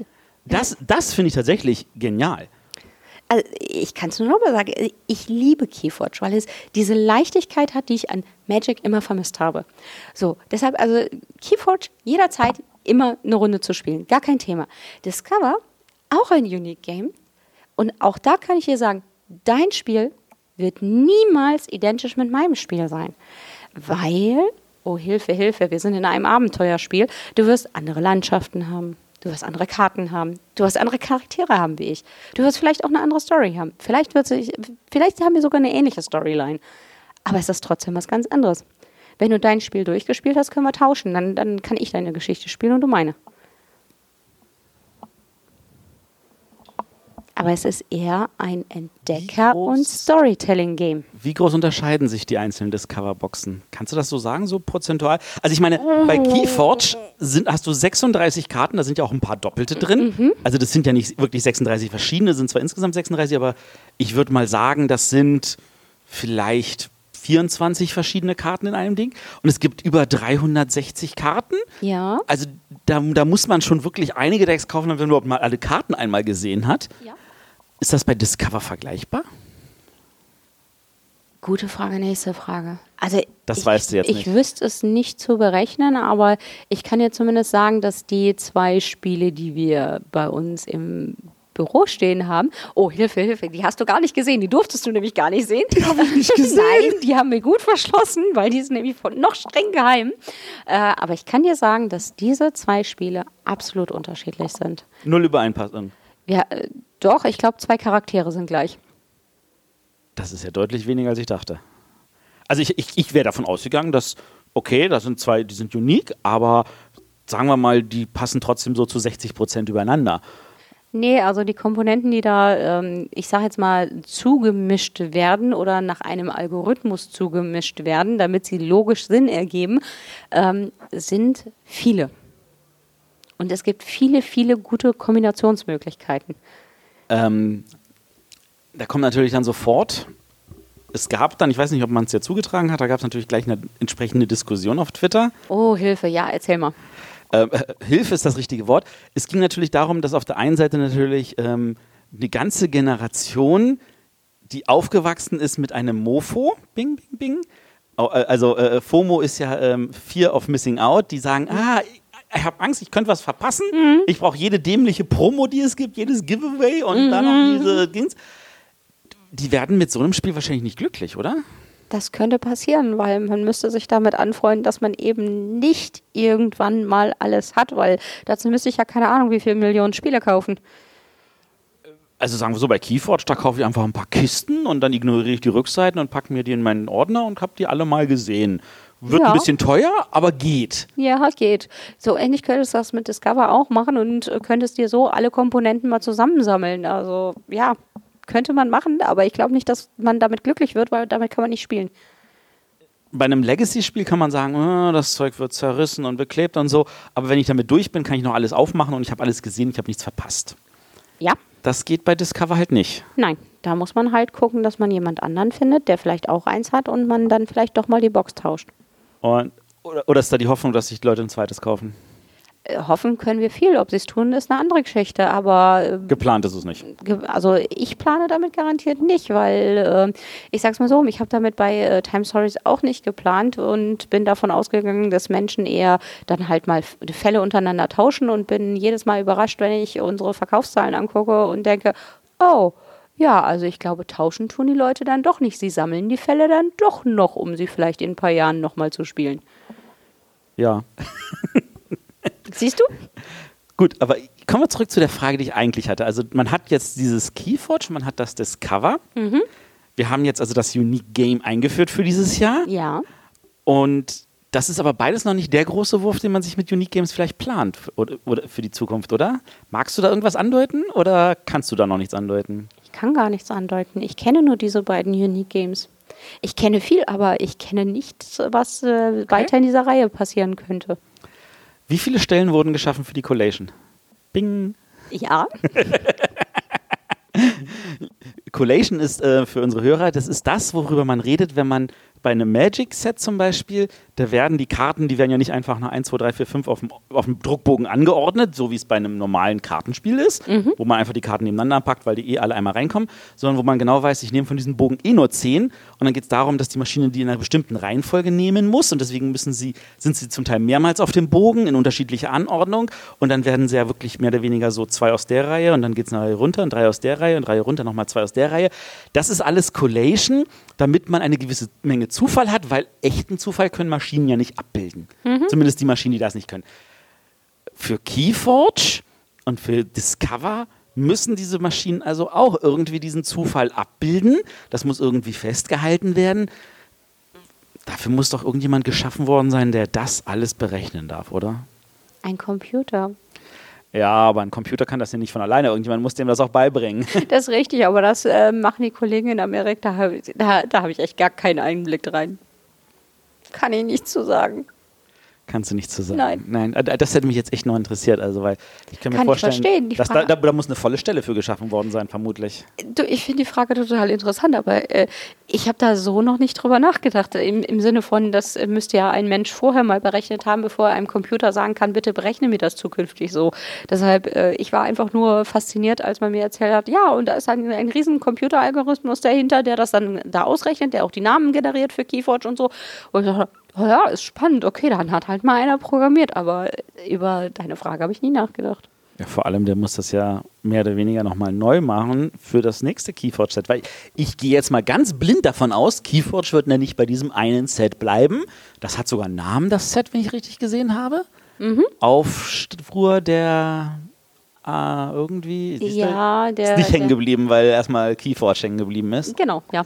Mhm. Geht mir ähnlich. Äh, Der, der Archons, glaube ich. Der Archons, genau, genau, genau. Aber da bin ich mir sicher, da wird es ein zweites geben. Dann gibt es wahrscheinlich dafür auch wieder ein Launch-Event oder sowas. Neue Könnte Karten. passieren, ja. Und da kommt natürlich der Deckbauer mir wieder auf und sagt so, "Oh, dann will ich aber wieder mischen. Verstehe ich, aber Ist nicht, ja, ja, ist schon okay. nach meinem Kenntnisstand ist das nicht. Gut, jetzt reden wir ja tatsächlich aber ziemlich viel über konkrete Spiele, wo man sagt, das ist dann aber, das ist das, wofür Asmodee auch steht, für diese Spiele. Das ist das, was du auch mir versucht hast, immer wieder deutlich zu machen im Vorgespräch. Nicht Asmodee steht oben, sondern die Spiele stehen Genau. oben. Ähm, und da denke ich mir dann so, wir wollen aber eigentlich nicht über die Spiele reden, wir wollen ja hier über Asmodee reden. Ja. Und auch wenn jetzt wir natürlich tatsächlich über Spiele geredet haben, darüber, was man von Asmodee draußen kennt, sei es über Pandemic, sei es jetzt über Keyforge, über Star Wars, über das alles, was diese Studios, die auch zu Asmodee gehören, ähm, rausbringen. Ähm, wenn ich jetzt an Asmodee Deutschland denke, Asmodee Deutschland hat jetzt auch zwei deutsche Studios, wenn ich das so richtig formulieren darf. Du darfst alles formulieren, äh, aber wir, wir haben keine zwei deutschen Studios. Na, wir, haben, wir, haben das, das, das, wir haben das Heidelberger Studio Ja, und das Heidelberg, äh, Heidelberg Games heißen sie. Heidelberg Games, für mich wahrscheinlich für 99 Prozent der Leute. Es ist, es ist schwierig, das sich umzugewöhnen, oder? Also ich, Ja. ich, also ich meine, ich bin inzwischen so weit, dass ich sage Katan und nicht mehr Siedler. Herzlichen Glückwunsch. Aber ähm, wenn ich von dem Supermarkt bei meinen Eltern um die Ecke rede, dann rede ich immer noch von Bolle. Auch wenn der vor 20 Jahren pleite gegangen ist und dann umbenannt wurde in, ich glaube, Extra. Okay. Und danach nochmal in was anderes. Und jetzt ist es ein Rewe. Für mich ist es immer noch der Bolle. Verstehe ich. Und äh, von da aus gesehen, ähm, also für mich wird es wahrscheinlich noch eine ganze Weile Heidelberger sein, auch wenn es Heidelberg Studios ist. Ja. Äh, und dann habt ihr jetzt hier noch Lookout. Ist, Ja, ist Lookout effektiv ist, auch ein Studio jetzt? Ist das so? ja, aber nicht von Asmodee Deutschland. Also wir sind noch, noch einmal, um es zu erklären, also Asmodee Deutschland ist eine Vertriebseinheit. Das heißt, wir verkaufen und wir vermarkten, aber vermarkten tun wir tendenziell eher die Dinge, die aus den ausländischen Studios kommen, weil Lookout und Heidelberg Games sprechen ja Deutsch. Die sind ja originär deutsch. Und deswegen interessieren sie euch nicht. Das, das habe ich nicht gesagt. Ich sage nur, die machen ihr eigenes Marketing. Das heißt, die kümmern sich selber darum, wie sie den Markt ansprechen. Aber der Vertrieb, der wird bei Heidelberg Games über Asmodee Deutschland gemacht und bei Lookout, oh, jetzt wirst du mich ganz groß angucken. Nein, nein, ich gucke dich nicht groß an, sondern ich werde gleich hinterher fragen. ja, da, davon gehe ich aus. Okay, ähm, läuft der Vertrieb über Ass Altenburger, weil dort eben noch Verträge bestehen, dass Lookout über Ass, Eitel, äh, Ass Altenburger vertrieben wird und nicht über Asmodee. Und wenn Asmodee eins tut, dann ist es bestehende Verträge respektieren. Das heißt, irgendwann wird der Vertrag auslaufen und dann werdet ihr das übernehmen. Das könnte passieren. Das wäre zumindest vielleicht mal ein langfristiges Ziel. Das wäre ein langfristiges Ziel. Jetzt ist aber die Frage, die mir gerade im Kopf aufgepoppt ist, wenn ihr sagt so, das sind deutsche Studios. Mhm. Die sind jetzt, gehören jetzt nicht originär Asmodee Deutschland, sondern die gehören Asmodee. Mhm. Hast mir so einem schönen Diagramm versucht zu erklären. Hier sind die Vertriebe, hier sind die Studios, das sind ja verschiedene Säulen. Ja. Das sind jetzt aber auch natürlich in Deutschland Gesetzen. Aber weil die Deutsch sprechen, sollen die gefälligst ihr Marketing selber machen. Was heißt, die sollen? Ich Äh, mein- das ist Ja. böse formuliert, ich gebe es Genau, so. ich wollte gerade sagen, weil man kann das auch mal positiv ausdrücken. Jedes Studio hat eine eigene Seele und dementsprechend macht es ja Sinn, wenn das Studio schon die gleiche Sprache spricht, sein, seine Seele und damit seinen Markenkern selbst in die Community rauszutragen. Und wer könnte das besser als die Leute, die in diesem Kreativstudio arbeiten? Die Frage, äh, äh, für, bei mir poppen dann sofort natürlich Folgefragen ohne Ende auf. Viel Spaß, stell sie. Macht das Asmodee Frankreich genauso? Dass sie sagen, unsere französischen Studios, die können ja selbst kommunizieren. Wir Oh, kommunizieren ja. nur das, was wir in den französischen Markt reinbringen von anderen. Ja, also ich unterscheide nur ganz kurz noch eine Sache und das Ja. ist ähm, Community Marketing und Handelsmarketing, weil Handelsmarketing, also sprich doch mal das Display, also die, dieser Verkaufsspender Ja. mit den X Spielen drin oder so, das würden wir schon machen, also wir als Vertriebseinheit, weil das ja aktives Marketing im Sinne des aktiven Verkaufs ist. Also sprich, wir reden mit dem Händler und deshalb, wenn wir für ein Heidelberg Games äh, Spiel ein Display planen würden, dann würden wir das auch machen und nicht Heidelberg Games. Aber wenn es jetzt an die Community-Ansprache geht, um die Webseite, um die Facebook-Seite, um ähm, vielleicht auch mal auf ein Event zu fahren oder sowas, das machen die. So, jetzt zu deiner Frage über Frankreich. Ja, weil das ist genauso getrennt. Asmodee Frankreich macht das, Handelsmarketing. Also, dass die Spiele im Newsletter drin sind, dass das Display im Geschäft steht.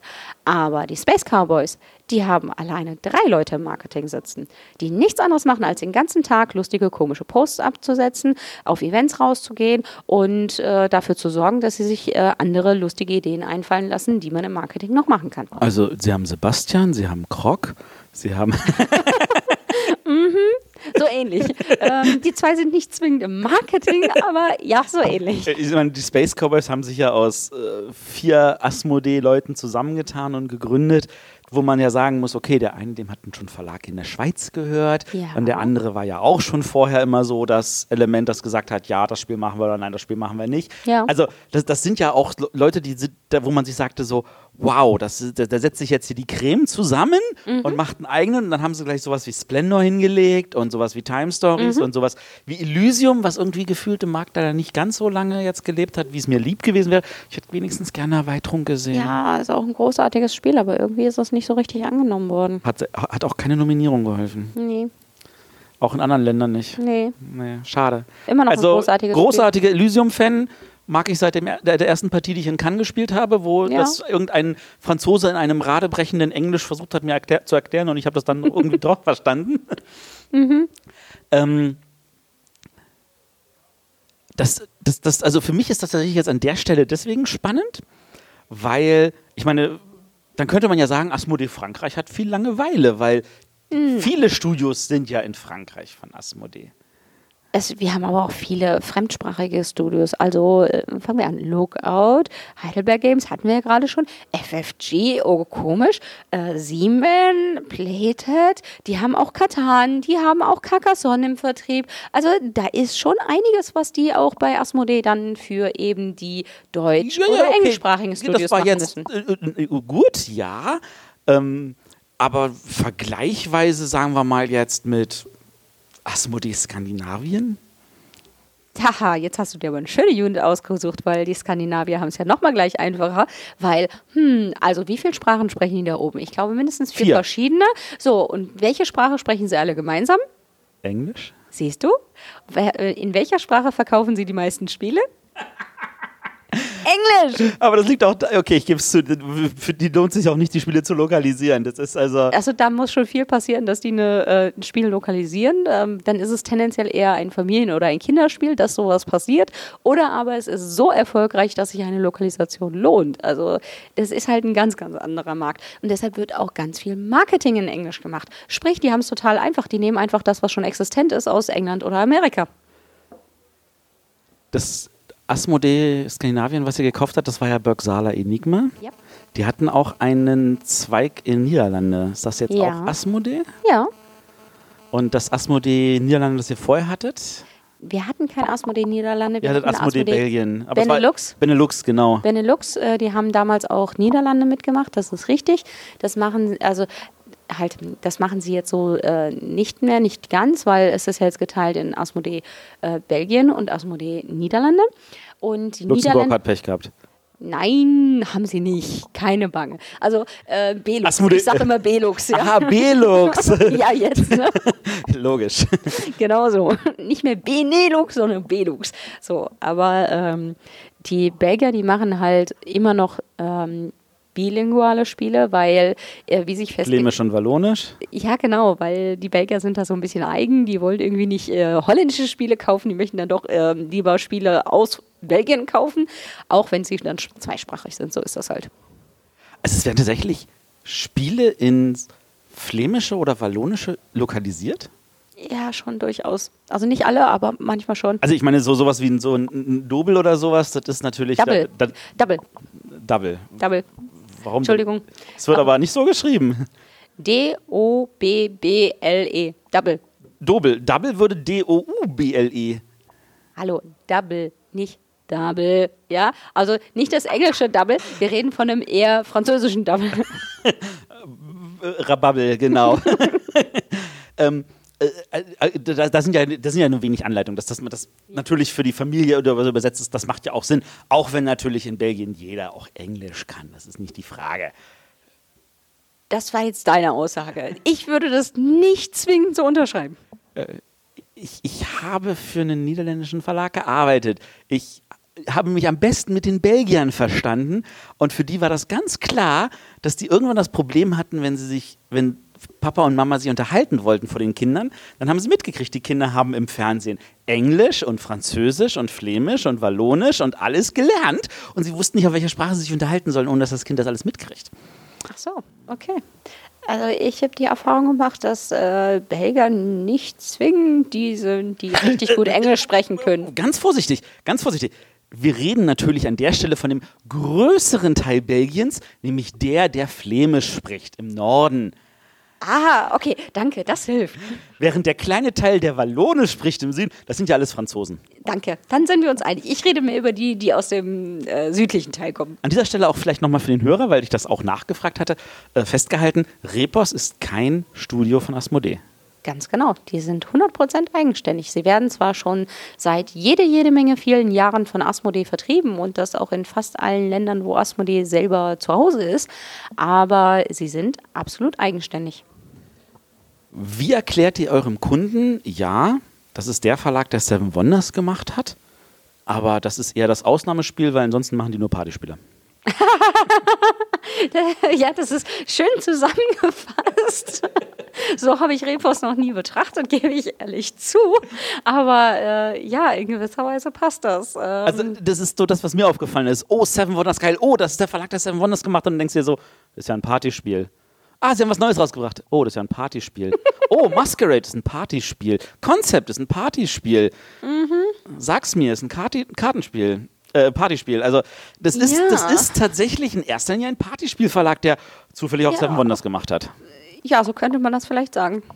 So wie Friedemann Friese zufällig auch Funkenschlag gemacht hat, ansonsten auch eher so skurrile Spiele macht. Ja, ja, vielleicht ist das eine schöne Analogie, die das erklärt, ja. Ähm, Habt ihr mehr Partner noch, wo man denkt, das wäre alles Asmodee, ist es aber gar nicht? Ja, Libelüt zum Beispiel. Also Libelüt ist kein, kein... Nein. Ah, siehst du? Auch hundertprozentig eigenständig. Ähm, genauso wie Ludonot, also sprich die mit Colt Express. Die sind auch ganz, ganz eigenständig. Oder auch äh, ehemals äh, Cool Mini, die sich heute Simon. Simon. nennen. Ja, genau. Ja, gut, aber Simon, finde ich, da weiß man das tatsächlich. Die haben ja auch wirklich ein großes Portfolio an Personen eingekauft. Ähm, ja. Und ähm, sich auch in, als kanadische Firma, interessanterweise, ist es eine kanadische Firma? Sie haben, sie haben ihren Hauptsitz zumindest in Kanada, aber die gesamte Entwicklungsabteilung sitzt in Singapur. Ja, nee, nicht ganz. Und in Brasilien. Danke, das fehlte mir gerade noch. Ja, also äh, die hatten oder haben vielleicht immer noch ein, äh, ein Office in Kanada, was übrigens alte Asmodee-Kollegen von mir sind, äh, die damals bei der LLC waren, die in Kanada saß. Ähm, die sitzen aber ursprünglich und auch mit ihrem Hauptsitz im englischsprachigen in Alpharetta, was bei Atlanta ist. Direkt neben Coca-Cola. Ja, so ungefähr. Und deswegen sitzt, deswegen muss das Entwicklungsstudio in Singapur sitzen. Und Brasilien. Und Brasilien, was ja direkt nebeneinander ist. Ja, also ich meine, äh, ist doch völlig naheliegend, oder? Die Welt ist so klein. Definitiv. Worüber wir jetzt gerade reden, Asmodee hat ja jetzt auch Galapagos in Spanien gekauft. Doch, Brasilien bitte? Äh, Brasilien, Entschuldigung. Portugal, Portugiesisch sprechen sie ja. ja. Brasilianisches Portugiesisch, nicht, dass die Portugiesen denken, das wäre dieselbe Sprache. Ähm, die haben ja dann ordentlich was zu lokalisieren. Oh ja. Wenn sie denn alles machen möchten, ja. Das ist, das ist schon eine ganze, ganze Menge. Ähm, Gibt es irgendein Land, wo Asmodee nicht vertreten ist? Ganz viele. Aber äh, die Frage ist, in welcher äh, Gegend der Welt suchst du? Also wir sind nicht in Korea zum Beispiel. Das Warum seid ihr nicht in Korea? Äh, weiß ich nicht, äh, kann ich dir nicht sagen. So Asien ist nicht zwingend mein Markt, um es mal so zu sagen. Ja gut, aber, aber ich kann dir sagen, dass wir in Asien derzeit nur in China sind. Und auch nicht überall in China, weil wir sitzen in, jetzt lass mich nicht lügen, in Shanghai. Ich glaube, wir sitzen in Shanghai. Also ich, ich bin mir nicht sicher, wie groß die einzelnen Märkte in Asien sind. Ich würde behaupten wollen, Korea und Taiwan sind die zwei größten, gefolgt von Japan. Mhm. Also ich hätte eigentlich erwartet, dass es ein Asmodee Korea gibt und ein Asmodee Taiwan. Also Taiwan ist ja laut China China. Mhm. Rein sprachlich gesehen ist es aber nicht das moderne Chinesisch, sondern das traditionelle Chinesisch, was ja tatsächlich eine alte, eigene, anständige Sprache mit einem anderen Schriftsatz ist. Was ich aber auch nur weiß, jetzt muss ich das mal wieder gestehen, aufgrund von Magic, weil Magic sowohl in Chinesisch als auch in Taiwanesisch rauskommt. Ah, okay. Während sie nämlich für China auch die Bilder mal neu zeichnen müssen. Ach. Weil in China darfst du ja keine Skelette zeigen. Ah, jetzt, deswegen, jetzt habe ich was gelernt. Deswegen ist es total spannend. Die Karten, die nämlich rauskommen in diesen Sprachen, ähm, wenn da Skelette dabei sind, dann musst du diese Alternate Art Karten, die sie für China machen, sammeln und musst dabei, dafür musst du diese Sprachen auseinanderhalten können, weil die taiwanesischen Karten mit Traditional Chinese, die kannst du erkennen, weil das wirklich so, so wie, wie Klötze ausschaut. Das sind lauter Vierecke oder so. Okay. Das Koreanische sind ja lauter Kringel mhm. und das ähm, Simplified Chinese, was sie in Mainland China spielen, da wo die anderen Bilder sind, das sieht schon fast aus wie Japanisch, weil die Japaner dieselben Schriftzeichen verwenden, aber dort nur die Laute und nicht die Bedeutung. Und dann kann es natürlich sein, dass du auch, auch, das unterscheiden musst zwischen dem Simplified Chinese und dem Japanisch. Ach hey, okay. Das lernt man alles, wenn man zu viel sich mit Magic beschäftigt. Ja, so hört sich das gerade an. Und deswegen frage ich mich natürlich, warum ist Asmodee nicht in China also in China sind sie aber nicht, in Japan und in Korea und in Taiwan und in China, sagen wir ehrlich, wahrscheinlich auch nur wegen Toy, Toy äh, Show äh, Hongkong und irgendwelchen hm. Fabriken vielleicht? Fabriken ist bestimmt ein guter Punkt, ähm, unter anderem aber auch ähm, Markenschutz, weil äh, ja, guter, also guter. ich weiß nicht, ob du es schon gehört hast, aber gerade im Englischsprachigen sind verdammt verdammt viele Fälschungen unterwegs. Fäl du, ich finde sehr gut, bevor wir hier zu dem Bing Bing Counterfights gekommen wären, hast du Fälschungen gesagt. Ja. Ja, wir hatten sogar eine extra Sendung dazu. Wir hatten uns auch einen Gast dazu eingeladen, äh, wo wir über Fälschungen geredet haben. Das ist tatsächlich, also ich, ich war auch schockiert, als ich das erste Mal gehört und das auch gesehen habe, dass es tatsächlich jemand Pandemic Legacy gefälscht hatte. Das ja, das ist, ist erschreckend. Das ist, ich meine, wenn ich bedenke, wie viel Scheißarbeit das macht, das, das herzustellen, dann muss die Fälschung auch scheiße viel Arbeit gemacht haben. Mhm. Das möchtest du gar nicht wissen, wie viel Arbeit sowas macht. Aber äh, viel erschreckender finde ich die Qualität, in der teilweise Fälschungen unterwegs sind. Also äh, es gibt ganz gruselige, wo du es sofort erkennst beim ersten Blick. Es gibt aber auch so, ich nenne es jetzt mal hochwertige Fälschungen, wo du das nur mitbekommst, weil ich kann es jetzt am Beispiel von Zug um Zug sagen. Wir, äh, wir hatten letztes oder vorletztes Jahr auf einem Asmodee internen Gathering hat mir Adrien von Days of Wonder Zug um Zug unter die Nase gehalten. Hat gesagt, guck dir das mal an. Habe ich es mir angeguckt und habe gesagt, ja, ist halt ein Zug um Zug. Ne? Äh, fühlt sich minimals anders an. Wieso, was willst du mir sagen? Hast eine neue Fabrik? Und er guckt mich an und sagt, nein, habe ich nicht. Äh, guck dir das Produkt bitte nochmal an. Dann habe ich nochmal geguckt. Selbst die Kartenqualität war solide, nennen wir es einfach mal grundsolide, sondern drückt er mir die Züge in die Hand, drückt mir ein zweites Set Züge in die Hand und sagt, siehst du einen Unterschied? Ich so, ja, die sind nicht hundertprozentig scharf gedruckt und ich glaube, die sind minimals kleiner als die anderen. Ja, meinte er, ja, weißt du, woher das kommt? Das da ist das Original, das da ist die Fälschung und die haben im Endeffekt vom originalen Abguss gemacht und daraus die Form für, das, äh, für die Fälschung gegossen. Wie viel hängt damit zusammen, dass auch viele Spiele in China produziert werden und es dadurch vielleicht auch einfacher ist, Fälschungen in China herzustellen? Das ist garantiert einer der Schlüssel zu den Fälschungen. Aber was erschreckend ist, noch ein Beispiel, Codenames. Codenames wird nur in einer einzigen Fabrik auf der ganzen Welt produziert. In Tschechien. Die ist in Tschechien. So, es gab aber vor gar nicht allzu langer Zeit ein gefälschtes Codenames im Englischen. Ging auch groß durch die, äh, durch die Internetmedien. Und auch nur daran zu erkennen, dass da ein Rechtschreibfehler drauf war. Äh, äh, das ist gruselig.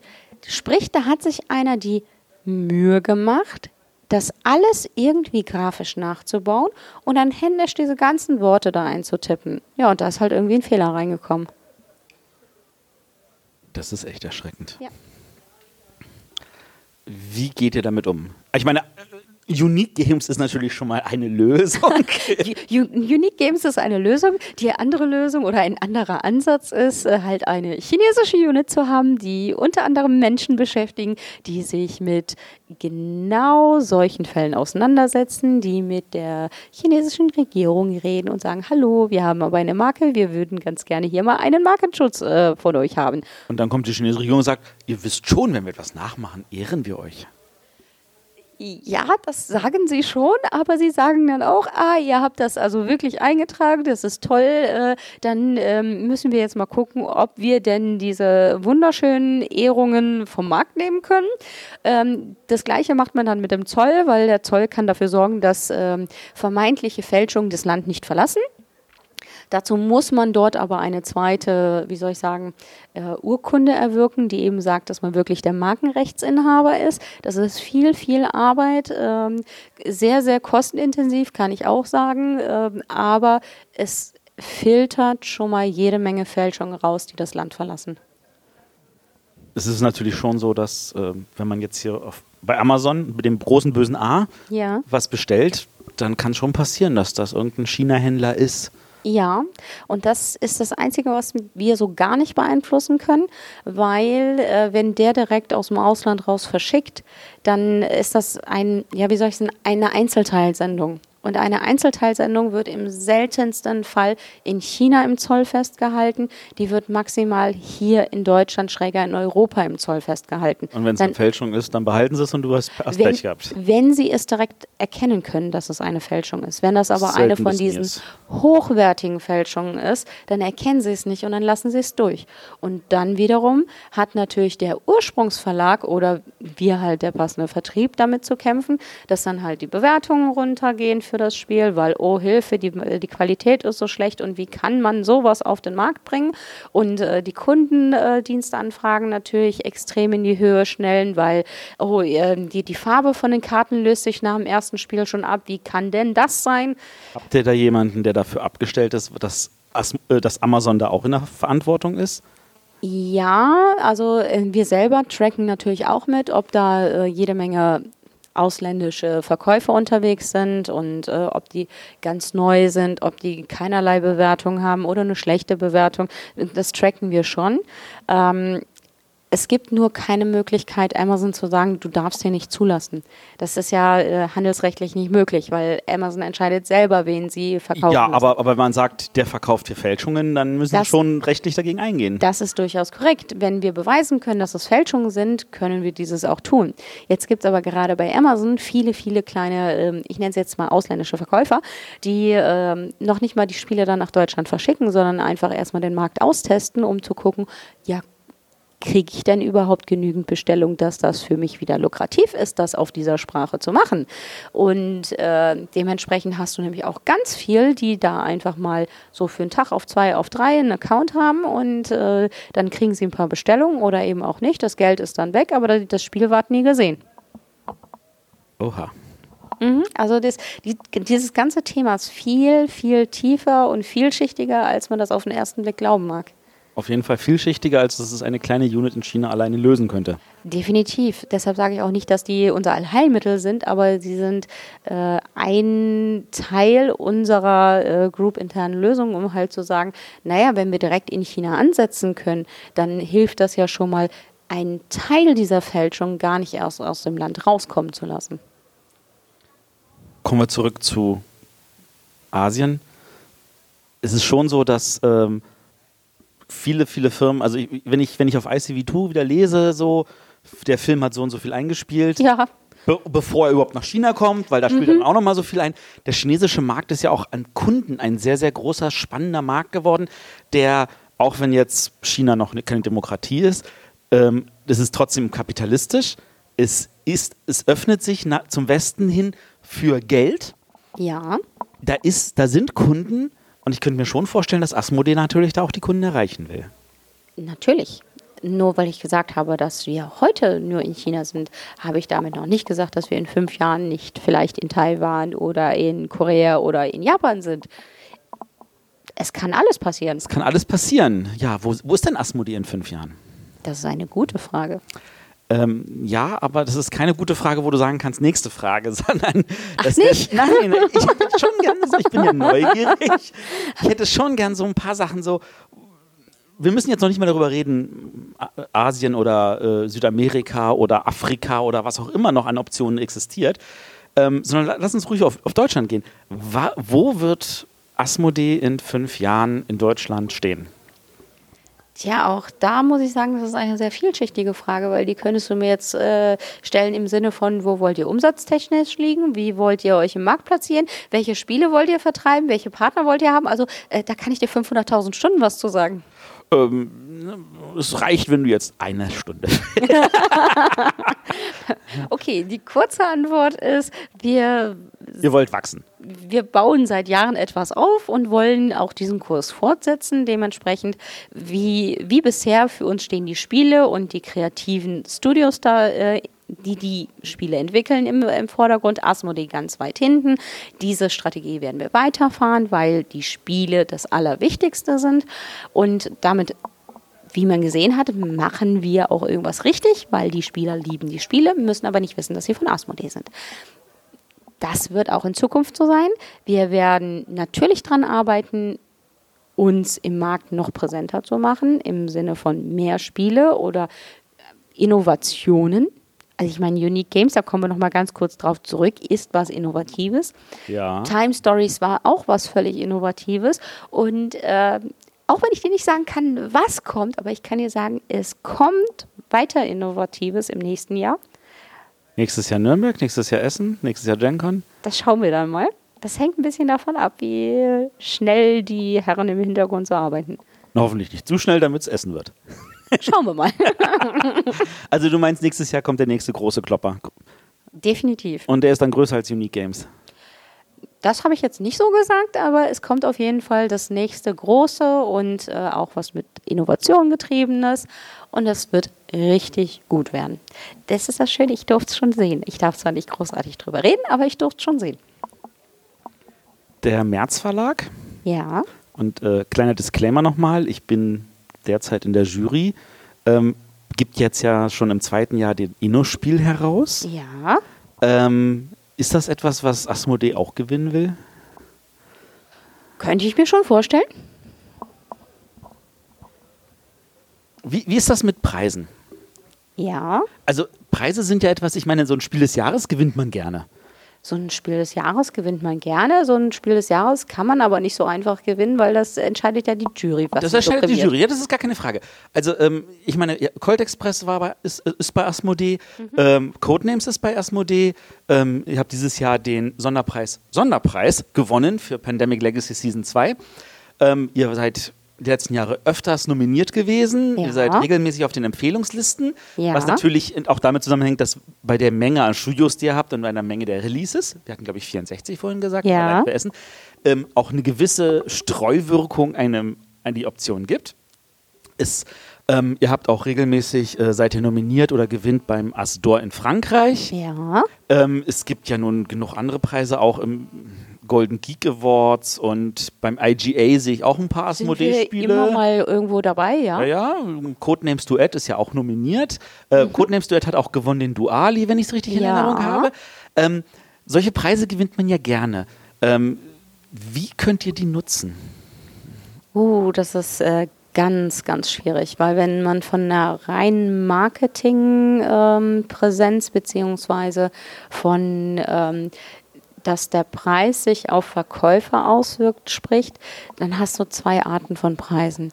Du hast die, die in der Spieler-Community unterwegs sind, wie eben Golden Geek, wie aber auch ein deutscher Spielepreis, ähm, die sehr schön sind zu haben, wo man sich auch wirklich drüber freut, weil es eben aus der Community herauskommt, die aber verkaufstechnisch nur semi-relevant sind, weil äh, sie einfach nicht bei dem Normalbürger, bei dem Normalspieler, bei dem der ein oder zweimal im Jahr ein Spiel kauft, präsent sind, weil sie dem nicht geläufig sind als das, was sie sind.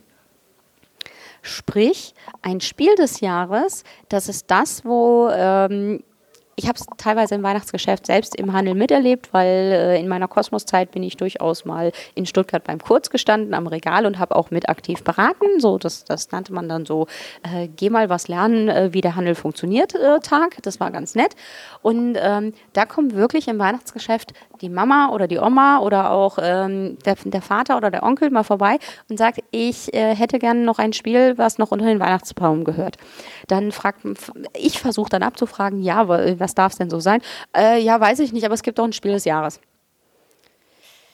Ja. Ding hat Verkaufswirkung. Ganz genau. Das ist einfach dieser Pöppel der ist gelernt. Das ist genauso wie ein Monopoly gelernt ist. Weil wenn du äh, schon drei Sätze sagst und Oma schaltet dann ab und sagt, ah ja, aber ich habe in meiner Jugend Monopoly gespielt, äh, dann nehme ich einfach das. Ich, ich, glaube, äh, lass uns das lieber anders aufziehen.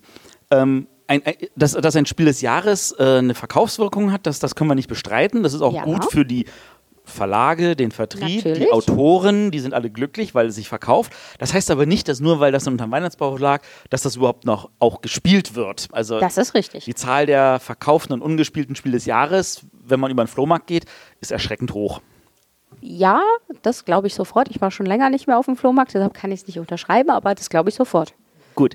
Ähm, kennst du den Film Dave mit Kevin Klein? Ja, lange her, dass ich ihn gesehen habe, aber ja. Da gibt es diese Szene, wo er da sitzt und für irgendwelche Waisenhäuser Geld machen muss. Mhm. Und dann sitzt er da und dann geht er die einzelnen Ressorts durch und sagt, wofür geben wir denn das Geld aus?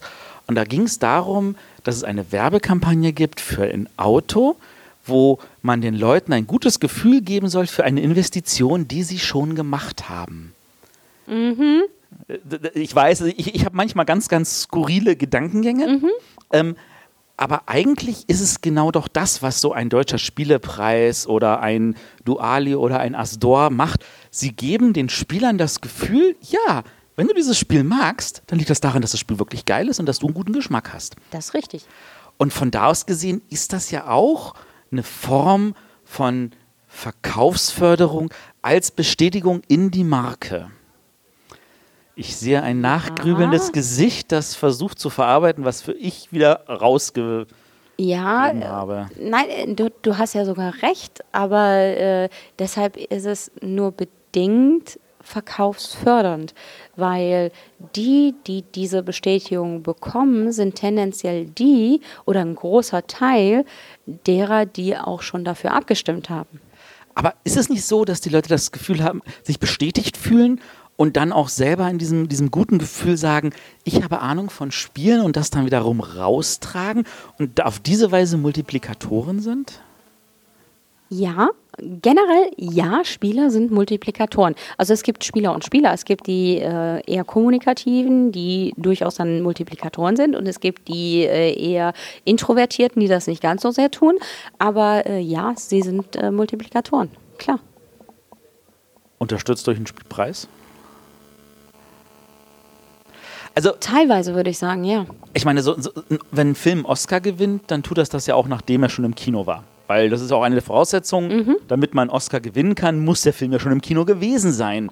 Und dann, ja. dann ist es, das ist auch eine brancheninterne Abstimmung. Also die Regisseure wählen unter den anderen Regisseuren, wen sie als Bestes haben und so. Die ganzen Nominierungen passieren ja auch innerhalb ihrer Gruppierungen. Und am Ende gibt es dann, dann trotzdem diesen Oscar drauf. Und dann kann man das trotzdem marketingtechnisch noch verwenden und sei es nur, dass der Film noch mal kurz in die Kinos kommt. oder dann von mir aus sich die DVD doppelt so gut verkauft oder man mehr Geld einsammeln kann für die Fernsehrechte oder was auch immer. Das ist richtig, das tun wir auch. Nutzt ihr Spielepreise auch ja. in der Form? Ja, durchaus. Also jetzt gerade, ähm, doch, mittlerweile ist es äh, offiziell, mittlerweile ist es kommuniziert. Ähm, wir sind zweimal zum Graf Ludo nominiert. Natürlich kommunizieren wir das weil wir freuen uns. Wir freuen uns nicht nur für uns, weil wir freuen uns viel mehr für die Illustratoren, die damit honoriert werden. Amigo schreibt zum Beispiel auf seine Schachtel drauf, vom Autor von Halligalli. Ja, das machen sie auch genau beim Autor von Halligalli.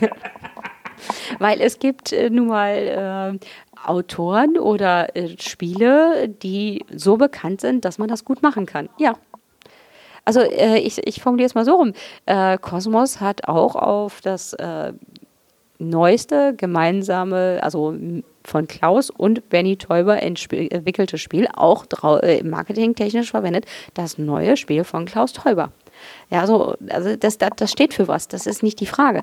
Wenn du sowas hast, nutzt du das auch. Das machen wir auch. Also über Keyforge, ich habe auch gesagt, hey, es ist ein Richard Garfield. Richard Garfield ist ein Name. Natürlich hilft es, das mit auszusprechen und das mit zu kommunizieren. Genau wie ein deutscher Spielepreis hilft, wenn man einen hat und drauf schreibt, hey, wir haben hier aber den x-ten Platz im deutschen Spielepreis gemacht. Ja, also auf dieser Wertschätzungsebene hilft das. Ob es verkaufstechnisch hilft, vielleicht nicht, nicht immer. Vielleicht nicht für dieses Spiel, aber vielleicht für das nächste. Ich, ich wollte mich nochmal stark machen für Preise. Ich finde, es gibt eine ganze Menge Preise, die von vielen Leuten leider unterschätzt wird. Auch da stimme ich dir zu. Wo ich glaube, dass tatsächlich, äh, und damit meine ich jetzt speziell solche Preise wie der Graf Ludo, den mhm. ich total eine Bereicherung finde. Oh ja. Ähm, weil ich finde, die Illustratoren, ähm, ich, französische Verlage haben damit tatsächlich angefangen, dass sie den Namen des Illustrators mit auf die Schachtel gepackt haben. Ja. Das gibt es inzwischen in Deutschland auch zum Glück öfter. Ähm, finde ich, passiert aber ansonsten viel zu wenig, weil natürlich auch ähm, ich glaube, der FK hatte das gesagt, von No Pun Included, weil den Amerikanern und den Engländern das erste Mal auch bewusst ist, als die Jury gesagt hat, wir haben ganz viele Spiele aussortiert, weil die schlechte Anleitungen haben, mhm. ähm, wo dann FK dafür votiert hat, zu sagen, das nächste Mal sortiert auch alle Spiele aus mit einem hässlichen Cover. Sehr schön, ja. Also äh, Illustratoren tun auch eine Menge dafür, dass ich ein Spiel verkaufe, gehören deswegen in meinen Augen auch mit auf die Schachtel vorne drauf. Finde ich auch, die sind sehr wichtig. Und ähm, natürlich klar, wenn ein Spiel wie Codenames so viele Preise gewinnt, dass eigentlich die Schachtel nur noch aus Preisen besteht und man die umdrehen muss, damit man das Titelbild sieht, ja. dann ist es irgendwann zu viel. Ähm, aber äh, ist das etwas, was ihr dann auch wirklich tatsächlich vielleicht im nächsten Print dran nutzt und sagt, okay, wir kleben jetzt hier den DSP mit drauf, wir kleben ja. den Asdor mit drauf, ja. wir gehen, egal in welchem Land das Spiel verkauft wird? Ja, machen wir durchaus. Also Concept ist das perfekte Beispiel. Das hatte zwischenzeitlich am unteren Rand eine komplette Leiste mit äh, Preisen drauf. Ich habe noch die allererste Version mit Nullpreisen. Ja. Tut mir leid, das ist so. Alles gut, deshalb dachte ich, ich sag's mal. Also das ich machen wir durchaus. Zu den, zu den Doofen, die sich das gleich am Anfang kaufen, bevor da ein Pöppel draufkommt. Ja, das ist auch okay. Na, es ist auch okay, okay. Ja, Preise. Ja, Preise sind was Tolles. Wenn wir von Preisen reden, dann können wir eigentlich auch von Preisen reden. Wollen wir noch über Preise reden? Oh ja, was willst du über Preise wissen? Ähm, wir, wir haben ja hier nun diese FFG-Meisterschaften mhm. und diese LCGs, um die sich Heidelberger ja sehr mit sehr viel Inbrunst und Liebe und einem vollen Lager gekümmert hat. Mhm. Ähm, da ist es ja schon so, dass, ähm, und ich fand das eigentlich richtig, sie haben ja das deutsche Produkt subventioniert. Ich komme da aus der Ecke natürlich, dass ich habe das miterlebt, wie das bei Magic läuft. Ich habe miterlebt, ich habe ja selber auch für, für, für Upper Deck damals das Yu-Gi-Oh! betreut und das Versus System und das WoW Trading Card Game. Yu-Gi-Oh! gibt es noch, die anderen gibt es nicht mehr. Ähm, und es war immer wieder das Problem, deutsches Produkt, du musst von Anfang an da sein, du musst vom ersten Tag an da sein mhm. und du musst eigentlich billiger sein, ansonsten greifen sie eh zum englischen Produkt, zumindest in Deutschland. In Frankreich, Spanien, Italien, die greifen gerne zum lokalen Produkt, weil die haben keinen Bock auf Englisch zu lesen. Mhm. Aber der mhm. Deutsche, der leider viel zu viel Englisch in der Schule lernt, der greift einfach zum englischen Produkt und das deutsche Produkt verkauft sich nicht in ausreichender Menge, dass sich eine Lokalisation lohnt. Dann ist es natürlich so, dass dadurch, dass sie sich kaum lohnt, dann irgendwann wegfällt, dann heißt es so, das wird eh nie übersetzt. Ähm, mhm. diese ganze Problematik und Heidelberger finde ich, und jetzt kann man natürlich darüber reden, ob das gut oder schlecht ist, hat das deutsche Produkt subventioniert. Und wenn ich dann gesehen habe, statt 15 Euro kostet es mich nur 10, das wäre eine harte Subventionierung gewesen, ja? Äh, so war sie bei den LCGs. Okay. Ähm, das war dann wirklich so, dass du gesagt hattest, ja, ich kriege dasselbe Produkt für ein Drittel weniger Geld, dann nehme ich halt das Deutsche. Das ist spannend, weil sie haben es definitiv für, für einen höheren Preis eingekauft als das englischsprachige. Äh ja, Auflage war ja auch kleiner. Ja, wenn man es so betrachtet schon, aber ich meine, ähm, der Verkäufer, in dem Fall Fantasy Flight Games, wenn der an einen Dritten verkauft, was in dem Fall Heidelberger war und zu dem Zeitpunkt auch eine nicht äh, durch eine Konzernstruktur verbundene ähm, Schwesterfirma, sondern ein wirklicher Externer, äh, muss ja auch dafür sorgen, dass er seinen, ähm, seinen Gewinn ähm, oder seinen Deckungsbeitrag reinholt. Das heißt, äh, was immer der Produktionspreis für die englische Auflage war, ist erstmal irrelevant irrelevant, aber äh, was auch immer der Produktionspreis für die internationale Auflage war, von der die deutsche ein Teil war, muss ja Produktionspreis plus X Marge gewesen sein, damit überhaupt ein Verkaufspreis entsteht. Das heißt, äh, wenn du sagst, es ist für ein Drittel weniger äh, in den deutschen Handel gekommen, dann ist das äh, aus betriebswirtschaftlicher Sicht, äh, nenne ich es mal, spannend. Okay, ich wusste nicht, dass dir das nicht so bewusst war. Ähm also ich wusste, ich wusste, dass äh, Heidelberger durchaus die Politik hatte zu sagen, wir möchten, dass das deutsche Produkt billiger ist als das englische, was vielfach funktioniert hat, aber nicht immer und äh, schon gar nicht zu Zeiten, wo Dollar und äh, Euro sehr nah beieinander lagen. Das, ja, das, das, das der Wechselkurs ist natürlich auch nochmal eine wichtige Geschichte. Ja. ja. Also ich, ich fand es deswegen spannend, weil ich hatte es halt erlebt bei Netrunner, als es anfing, ähm, da kam natürlich die erste, das, das, deutsche Produkt kam vergleichsweise spät, aber ich weiß, dass viele Leute tatsächlich erst angefangen haben, als das deutsche Produkt kam, weil es tatsächlich schweinebillig war. Und sie sind bei Deutsch geblieben, weil es deutlich günstiger war. Und ich glaube, wenn sie es von Anfang an für denselben Preis verkauft hätten, wäre es so viel deutlich weniger gewesen, dass ich nicht weiß, ob sich eine deutsche Übersetzung gelohnt hat. Das könnte sein. Jetzt ist die Frage, lösen wir uns mal von LCG, reden wir mal von Brettspielen habt ihr dieses Problem auch, dass die Leute sagen, äh, ich habe die Wahl zwischen dem Originalspiel oder der deutschen Lokalisierung, äh, Deutsch klingt immer scheiße, ich nehme das Originalspiel und der einzige Grund, warum ich dann doch die Lokalisierung nehme, weil es billiger ist? Äh, nein, das Problem haben wir nicht mehr und zwar aus äh, mehreren Gründen. Fangen wir mal damit an, dass der äh, normalsterbliche Deutsche selten im Blick hat, dass ein kommunizierter Dollarpreis ohne Steuern daherkommt. Das würde ich mal behaupten, haben 0,2 Prozent der Deutschen im Blick. So, jetzt äh, nehmen wir also mal ein, machen wir es einfach, ein 50-Dollar-Spiel. Also angekündigt als 50-Dollar-Spiel. Das kauft kein Amerikaner für 50 Dollar, weil es ist ja 50 äh, Dollar plus Steuer. Was auch immer das in deinem Bundesstaat dann ist, aber es ist 50 Sagen wir mal 20 Prozent. So, dann zahlst du also, oh, Hilfe. 60 Dollar. Danke. So, das weiß nur der, der Deutsche hier nicht, weil der sieht ja nur 50 Dollar und macht sich darüber keine Gedanken. Sprich, das ist gar nicht mal so einfach äh, für uns als Vertrieb dann zu sagen, hehehehe. Ja, also bei uns ist die Mehrwertsteuer aber in den Verkaufspreis einkludiert. Das heißt, ähm, das, was der Amerikaner noch on top zahlt und sich auch gar keine Gedanken darüber macht, dass er das on top zahlen muss und das auch für sich in seinem Geldbeutel schon mit einkalkuliert, das hast du schon in deiner totalen drin. Aber aber was? Dem Deutschen ist das auch egal, ob da irgendeine Steuer anfällt, weil die fällt ja nur für den in Amerika an und wenn er das in mhm. Deutschland bestellt, fällt das für ihn weg. Ja, dann kann er ja in Amerika bestellen, dann zahlt er auch keine Steuern. Dann kriegt er auch seine 50 Dollar. Dann muss er allerdings Shipping zahlen, was so, oder Versand zahlen, damit wir beim deutschen Wort bleiben, was so exorbitant teuer ist, dass das Spiel dann nicht 50 kostet, sondern eher 90. Scheiße. Also, also, also Shipping ist echt scheiße teuer. Ja, deshalb, also Äpfel mit Birnen vergleichen kann jeder. Deshalb dachte ich, ich bringe das mal ganz kurz an. Mit, ja, das ist völlig, völlig mit, mit, den mach Steuern. Das, mach das. Weil ähm, das ist halt wirklich Äpfel mit Birnen vergleichen. Ich sage nicht, dass es richtig oder falsch ist. Ich sage nur, die, die sachliche Grundlage ist eine völlig unterschiedliche. So, Jetzt äh, gehen wir schon her, wir, wir kriegen unseren Einkaufspreis, wir wollen natürlich auch ein bisschen Marge machen, weil auch wir müssen ganz viele Menschen bezahlen, haben ganz viele Fixkosten, die man bezahlen muss und natürlich möchten wir auch ein bisschen Geld für, den, äh, für die Group erwirtschaften. Klar, ich meine, wir sind eine Firma. So, aber nichtsdestotrotz sagen wir, wir möchten gerne äh, in einem ähnlichen Preisrahmen liegen wie der vermeintlich kommunizierte Preis in Amerika. Das geht auch in ganz, ganz vielen Fällen gut und äh, ganz besonders dann, wenn der Dollarkurs auch entsprechend äh, zu unseren Gunsten steht. Aber ähm, manchmal muss man es halt nach oben oder nach unten anpassen. In den meisten Fällen liegen wir aber sehr, sehr also kalkulatorisch sehr nah am amerikanischen. Sagen wir es einfach mal so rum. Das heißt, die Frage ist eigentlich nur, willst du das englische Produkt für 50 Dollar oder willst du das deutsche für plus minus 50 Euro haben? Ja, äh, sagen wir es einfach mal so.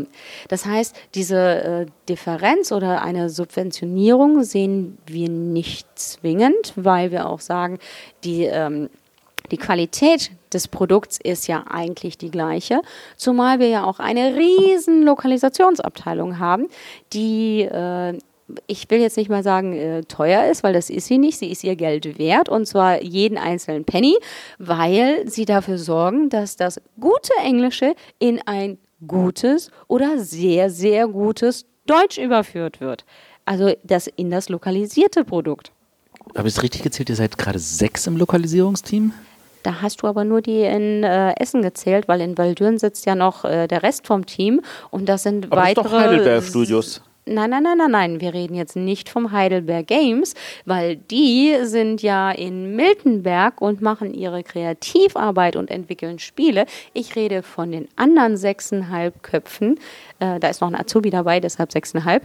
Ähm, die in Waldürn sitzen und die sind hauptsächlich für die ganzen amerikanischen Sachen, also äh, die Enner-Sachen, also äh, FFG, Siemens und Plater zuständig. Die in Essen machen zum Beispiel Simon oder die französischen Studios. Okay, also du hast zwölfeinhalb Leute für 64 Releases. Mhm. Lookout ist nicht dabei, weil die mhm. können das ja gleich auf Deutsch machen. Ja, Heidelberg Games auch. Heidelberg Games auch. 64 Releases von zwölfeinhalb Leuten. Das ist trotzdem noch eine Menge Arbeit. Das ist eine Menge Arbeit. Aber die Jungs sind gut organisiert und äh, kriegen das irgendwie hin ich kann dir nicht genau sagen, wann und wie und wo, aber sie sind echt gut organisiert, was das angeht. Das und sie liefern gute Qualität. Das höre ich doch gerne. Habt ihr, habt ihr Beschwerden manchmal wegen Übersetzungen? Die bleiben aber nie aus. Da kannst du hingucken, bei wem du willst, der lokalisiert. Also ähm, ich, ich weiß genau, was du meinst, ja. Äh, es ist einfach so, ja, es gibt immer äh, ein paar Menschen, die sagen, hm, das war aber nicht gut oder hm, das Wort hätte man anders übersetzen können oder warum haben sie den Begriff genommen?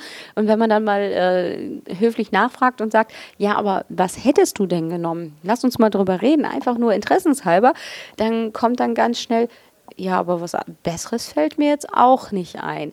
Das ist halt dann so dieser Aha-Moment zu aber sagen. Aber es klingt scheiße, auf Englisch klingt es besser. Ja, äh, ganz ehrlich, äh, wenn, du, wenn du mich persönlich fragst, äh, in welcher Sprache gucke ich Filme liegebar, sage ich Englisch. Weil es gibt so viele Wortspiele, die du so schlecht übersetzen kannst. Äh, ja, also wenn ich kann, gucke ich einen Film im Original. Das heißt aber nicht, dass ich Spiele im Original spiele, weil ich weiß, was äh, meine Lokalisation leistet. Ich weiß, wie gut sie sind. Äh, ich spiele unsere Spiele gerne. Auf Deutsch. Aber ich weiß halt auch, wie schwierig das manchmal ist, diese Sachen gut zu übersetzen. Und das letzte hatten wir, schöne Anekdote, ähm, Stuffed Fables. Oh, das muss ein Albtraumprojekt gewesen sein, oder? Ja, so ungefähr. Es hat sehr lange gedauert. Wir haben auch sehr viel drüber geredet. Äh, eines der Dinge, wo, äh, wo ich auch mal meinen Input mit reingegeben habe. Und ähm, ganz heftig wurde über den Titel diskutiert. Weil es war sehr früh klar, nicht Stuffed Fables. Es muss eingedeutscht werden. Das war sogar die Rückmeldung der Flagship Stores. Den hatten wir das nämlich vorgestellt. Wir werden es machen. Das war im März auf unserem jährlichen Treffen.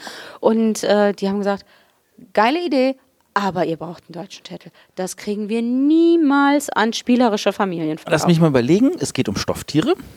Ja. Ähm, Stuffed Fables, also Fables sind ja so, so Fabeln, Geschichten. Ja. Also würde ich sagen, so richtig deutsch, so Kuschelbär-Story. Ja, nicht ganz. Die Kuschelbär-Story war es dann doch nicht. Die haben wir sehr schnell aussortiert. Wir, waren dann, verdammt. wir hatten dann mehr so äh, Arbeitstitel Legenden aus Plüsch, die Stoffi-Chroniken und sind dann irgendwann, und jetzt ähm, kannst du gerne lachen, beim Herr der Träume gelandet. Ja, wir sind das ist Das ist so das, wo du dann denkst so, warum? Warum? Warum? Weil, hm? Das ist doch so einfach zu übersetzen. Warum? Mhm. Ja, es ist aber leider nicht so einfach zu übersetzen, weil äh, Stoffis äh, war nämlich dann der nächste Kritikpunkt, weil ich glaube. Äh, bist so ein Stoffi, du kannst das nicht richtig. Zum Beispiel. Äh, oder Stoffi ist doch gar kein Wort. Äh, also äh, das, wir haben es dann gepostet auf, auf Social Media mit hier, das ist jetzt das Cover und das ist der Titel und der Untertitel. Und jetzt nagel mich nicht drauf fest, aber ich glaube, es heißt wirklich Herr der Träume und die Stoffi-Chroniken. Also als Untertitel. So, und es ist sowohl am Haupttitel rumgekrittelt worden, weil wie kann man nur, das passt doch so gar nicht. Ja doch, wir wissen, dass es passt, weil wir die Story dahinter kennen und wissen, worum es eigentlich geht und können deshalb sagen, das ist sogar ein sehr guter Titel, weil der, der, der Herr der Träume ist der, äh, der Gegenspieler in diesem Spiel, ja. Das ist der, der unserem kleinen Mädchen, was wir beschützen wollen, die ganze Zeit versucht, Albträume zu schicken und ihr einen unruhigen Schlaf zu bescheren also ist das der, der perfekte Titel, weil das ist der Endgegner im Spiel. So, und die Stoffi-Chroniken, um halt wieder nah am Original zu bleiben und auch zu erklären, dass es ja wirklich um diese süßen kleinen Stofftiere geht und dass sie da richtig schöne Geschichten erzählen. Und wie übersetzt ihr dann Kommanauten? Tja, das ist das nächste Projekt, an Weil da wir ja lange auch diskutieren um werden. Träume, jemand im, liegt im Koma und so. Ja, wobei äh, Komanauten sehr nah an den Kosmonauten ist, das im Deutschen und Englischen wieder funktioniert, weißt du? uh, ah, ja, ja, ja, da, da, da müsste man dann wieder vorher wissen, was natürlich die Studios machen und so. Ja, also äh, es ist halt nicht so einfach, aber das sollte eigentlich auch nur veranschaulichen, wie schwer es ist, eine gute Lokalisation zu machen, weil du versuchst vielfach so nah wie möglich zu bleiben, aber manchmal ist es einfach in deiner eigenen Sprache nicht möglich, genau dieses Bild zu erzeugen. Jetzt reden wir nochmal über was anderes, weil ich habe das ja auch selber mitgekriegt regelmäßig. Ja, wir äh, lokalisieren ja nur, wir haben da nicht so viel Mitspracherecht. Und da rede ich jetzt mal konkret über ähm, Diceforge. Aha. Wo ja an der Anleitung einiges rumgekrittelt wurde und ihr dann tatsächlich nochmal eine neue Anleitung gemacht habt. Ja, du, du hörst mich lachen. Diceforge war so ein Projekt, äh, was wir, also das Konzept kannten wir schon relativ früh, haben auch gesagt, ja, klingt spannend. Irgendwann kam eine Regel reingeflogen und äh, die Kollegen in der Lokalisation haben, wie soll ich sagen, bildlich die Hände über dem Kopf zusammengeschlagen, haben gesagt, oh Gott, oh Gott, oh Gott. Sind dann auf Liebelü zugegangen und ich habe ja eben erzählt, das ist ein total unabhängiges Studio, gehört uns überhaupt nicht, sind absolut äh, eigenständig. Wir vertreiben einfach nur. So, und äh, denen hatten, haben wir dann versucht zu kommunizieren, Leute, ist schick. Wir werden das natürlich so umsetzen, wenn ihr das unbedingt so wollt. Wir haben uns das angeguckt und sagen, das ist jetzt nicht zwingend äh, das, was ähm, bei uns als leicht verständlich gelten würde. Das haben die Herren in Frankreich dann gehört, äh, verarbeitet und haben gesagt, ja, ist schön, wir haben aber beschlossen, dass das die beste Art ist, Diceforge zu erklären. Von daher bitten wir euch, dieses jetzt auch so umzusetzen haben unsere Jungs auch so getan. Ähm, hatte dann zur Folge, dass, ähm, wie wir alle wissen, viel Kritik von außen kam, dass die Regel einfach nicht so schön ist und auch nicht so wirklich zugänglich. Und ähm, mit genau dieser Resonanz sind wir dann wieder auf die Herren in Frankreich zu und haben gesagt, ähm, können wir vielleicht doch nochmal über die Regel reden dann waren sie auch etwas zugänglicher, weil ja, äh, wie soll ich sagen, nicht nur wir gesagt haben, hm, nicht so gut, ähm, nicht nur die deutschen Kritiker und äh, Menschen, die in Foren schreiben, also da, wo wir sowas auch mitlesen können, sondern äh, dann auch noch ein, zwei, drei andere Länder gesagt haben, ja, also wir müssten uns mal dann den deutschen Kollegen anschließen, das kommt bei uns auch nicht so gut an. Ja, dann hat Liebelüt gesagt, okay, wir haben aber keine Ahnung, wie man es besser machen kann an der Stelle, weil wir denken ja, das ist immer noch der beste Weg. Wenn ihr eine Idee habt, dann schickt uns doch mal eine Idee zu. Das haben unsere Jungs dann auch gemacht, äh, haben sich da lange, lange überlegt, wie man es besser machen könnte, haben ihre Version dann nach Frankreich geschickt und haben dann auch relativ schnell zurückgekriegt, ach, das ist ja super. Ja, so hätte man es auch machen können. Wisst ihr was? Macht das. Wir setzen euch das, das ist alles super. Wir bauen uns ins Layout und das gefällt uns so gut, das machen wir jetzt in den anderen Sprachen auch. Das hätte man auch gleich haben können. Ja, das ist äh, die Lehre daraus, aber das zeigt wiederum auch das, was ich die ganze Zeit schon sage. Die Studios sind die Herren ihrer eigenen Produkte. Sie entscheiden. Wir können Input geben, wir können sagen, äh, finden wir nicht so gut, weil oder das wird bei uns auf dem Markt schwierig, weil wir erklären sehr viel, wir versuchen zu beraten. Also im Endeffekt, wir sind auch sowas wie der Consultant für eine andere Sprache, um es mal so zu sagen. Ähm, aber die entscheiden müssen sie selber. Und dann gehen wir diesen Weg auch mit. Tut das dann weh, wenn dann solche Sachen passieren? Ich glaube, also bei Dicewash habe ich schon das Gefühl, das hat dem, das, das, das hat einen schweren Stand jetzt im Markt. Ja, das würde ich sofort unterschreiben. Sowas kann sehr wehtun. Aber es ist nun mal die Entscheidung des Studios. Aber meinst du, der, der, das Studio hört dann beim nächsten Mal zu, wenn es wieder ein Projekt gibt, wo er sagt, das können wir besser? Ich sag mal so rum, das ist die Hoffnung, die wir dahinter haben natürlich, dass ein Studio, wenn sowas so hart passiert wie mit einem Dice Forge, dann auch äh, beim nächsten Mal eher gewillt ist zuzuhören und zu sagen, äh, okay, also wenn, wenn das so hart äh, oder so klar formuliert ist, dann ähm, ja, hören wir euch mal zu, dann sagt halt, wie man es besser machen kann. Also wir haben auch schon solche Lernerfahrungen gehabt, um es mal so zu sagen. Das ist, also lass uns mal langsam zum, zum Schleifchen kommen, weil wir reden hier schon seit über zwei Stunden. Echt? Okay. Das hätte ich jetzt nicht gedacht. Ja, ja, doch, doch. Also das ist, das, da kommt was zusammen. Ähm, das ist, also wir haben jetzt darüber geredet, wo kommen wir her, was haben wir alles gemacht. Wir haben uns von einer Anekdote zur nächsten bewegt. Wir haben ein bisschen so den internationalen Markt angeguckt. Wir haben versucht, ein kleines bisschen in die Zukunft zu gucken. Ähm, lass uns wieder zurückkommen zur Carol. Ja. Wo siehst du dich persönlich in fünf Jahren? Das ist auch eine super gute Frage. Ich sage es mal so rum, ähm, ich bin für fast alle Schandtaten offen, die die Group für mich äh, finden kann sagen wir es mal so rum, wenn die irgendwann sagen, wir hätten nicht ganz gerne bei uns im Group-Team irgendwas, würde ich bestimmt nicht Nein sagen. Aber äh, bis sie das tun, fühle ich mich da, wo ich bin, extrem wohl und werde das auch weiter vorantreiben.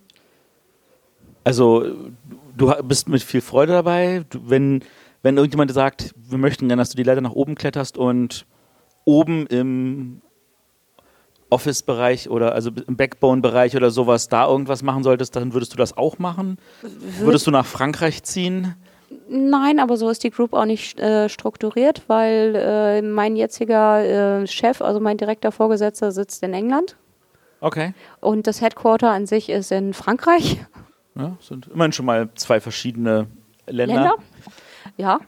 Ähm, ähm, wir selber haben auch zwei Personen, die für die Group arbeiten, also Group-Funktionen haben bei uns im Büro sitzen. Von daher, ähm, und um auf dich nochmal kurz zurückzukommen, ich würde nicht zwingend für die Group arbeiten immer als Aufstieg betrachten, weil manchmal ist es vielleicht auch ein Seitenschritt.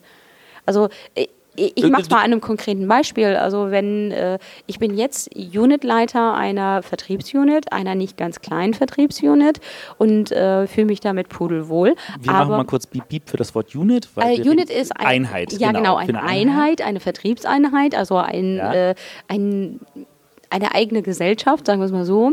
Äh, aber äh, ich könnte mir genauso gut vorstellen und äh, damit habe ich nicht gesagt, dass es jemals passieren wird, aber ich könnte mir genauso gut vorstellen, auf einer ebenbürtigen Position zum Beispiel im Group Marketing zu arbeiten, was aber nicht zwingend ein Aufstieg wäre, sondern es wäre dann einfach nur eine Funktion innerhalb der Group.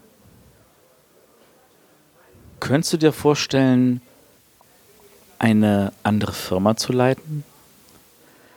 Oh, ja, könnte ich. Das müsste aber schon was sein, was mich extrem reizt und mir nochmal neue Aspekte abbringt, in die ich mich einarbeiten müsste, die im Moment nicht in meinem Erfahrungsschatz liegen. Es müsste was sein, was mich wirklich nochmal komplett neu reizt, weil im Moment. Ich, ich schmeiß jetzt einfach mal in den Raum VW-Chefin. Nein.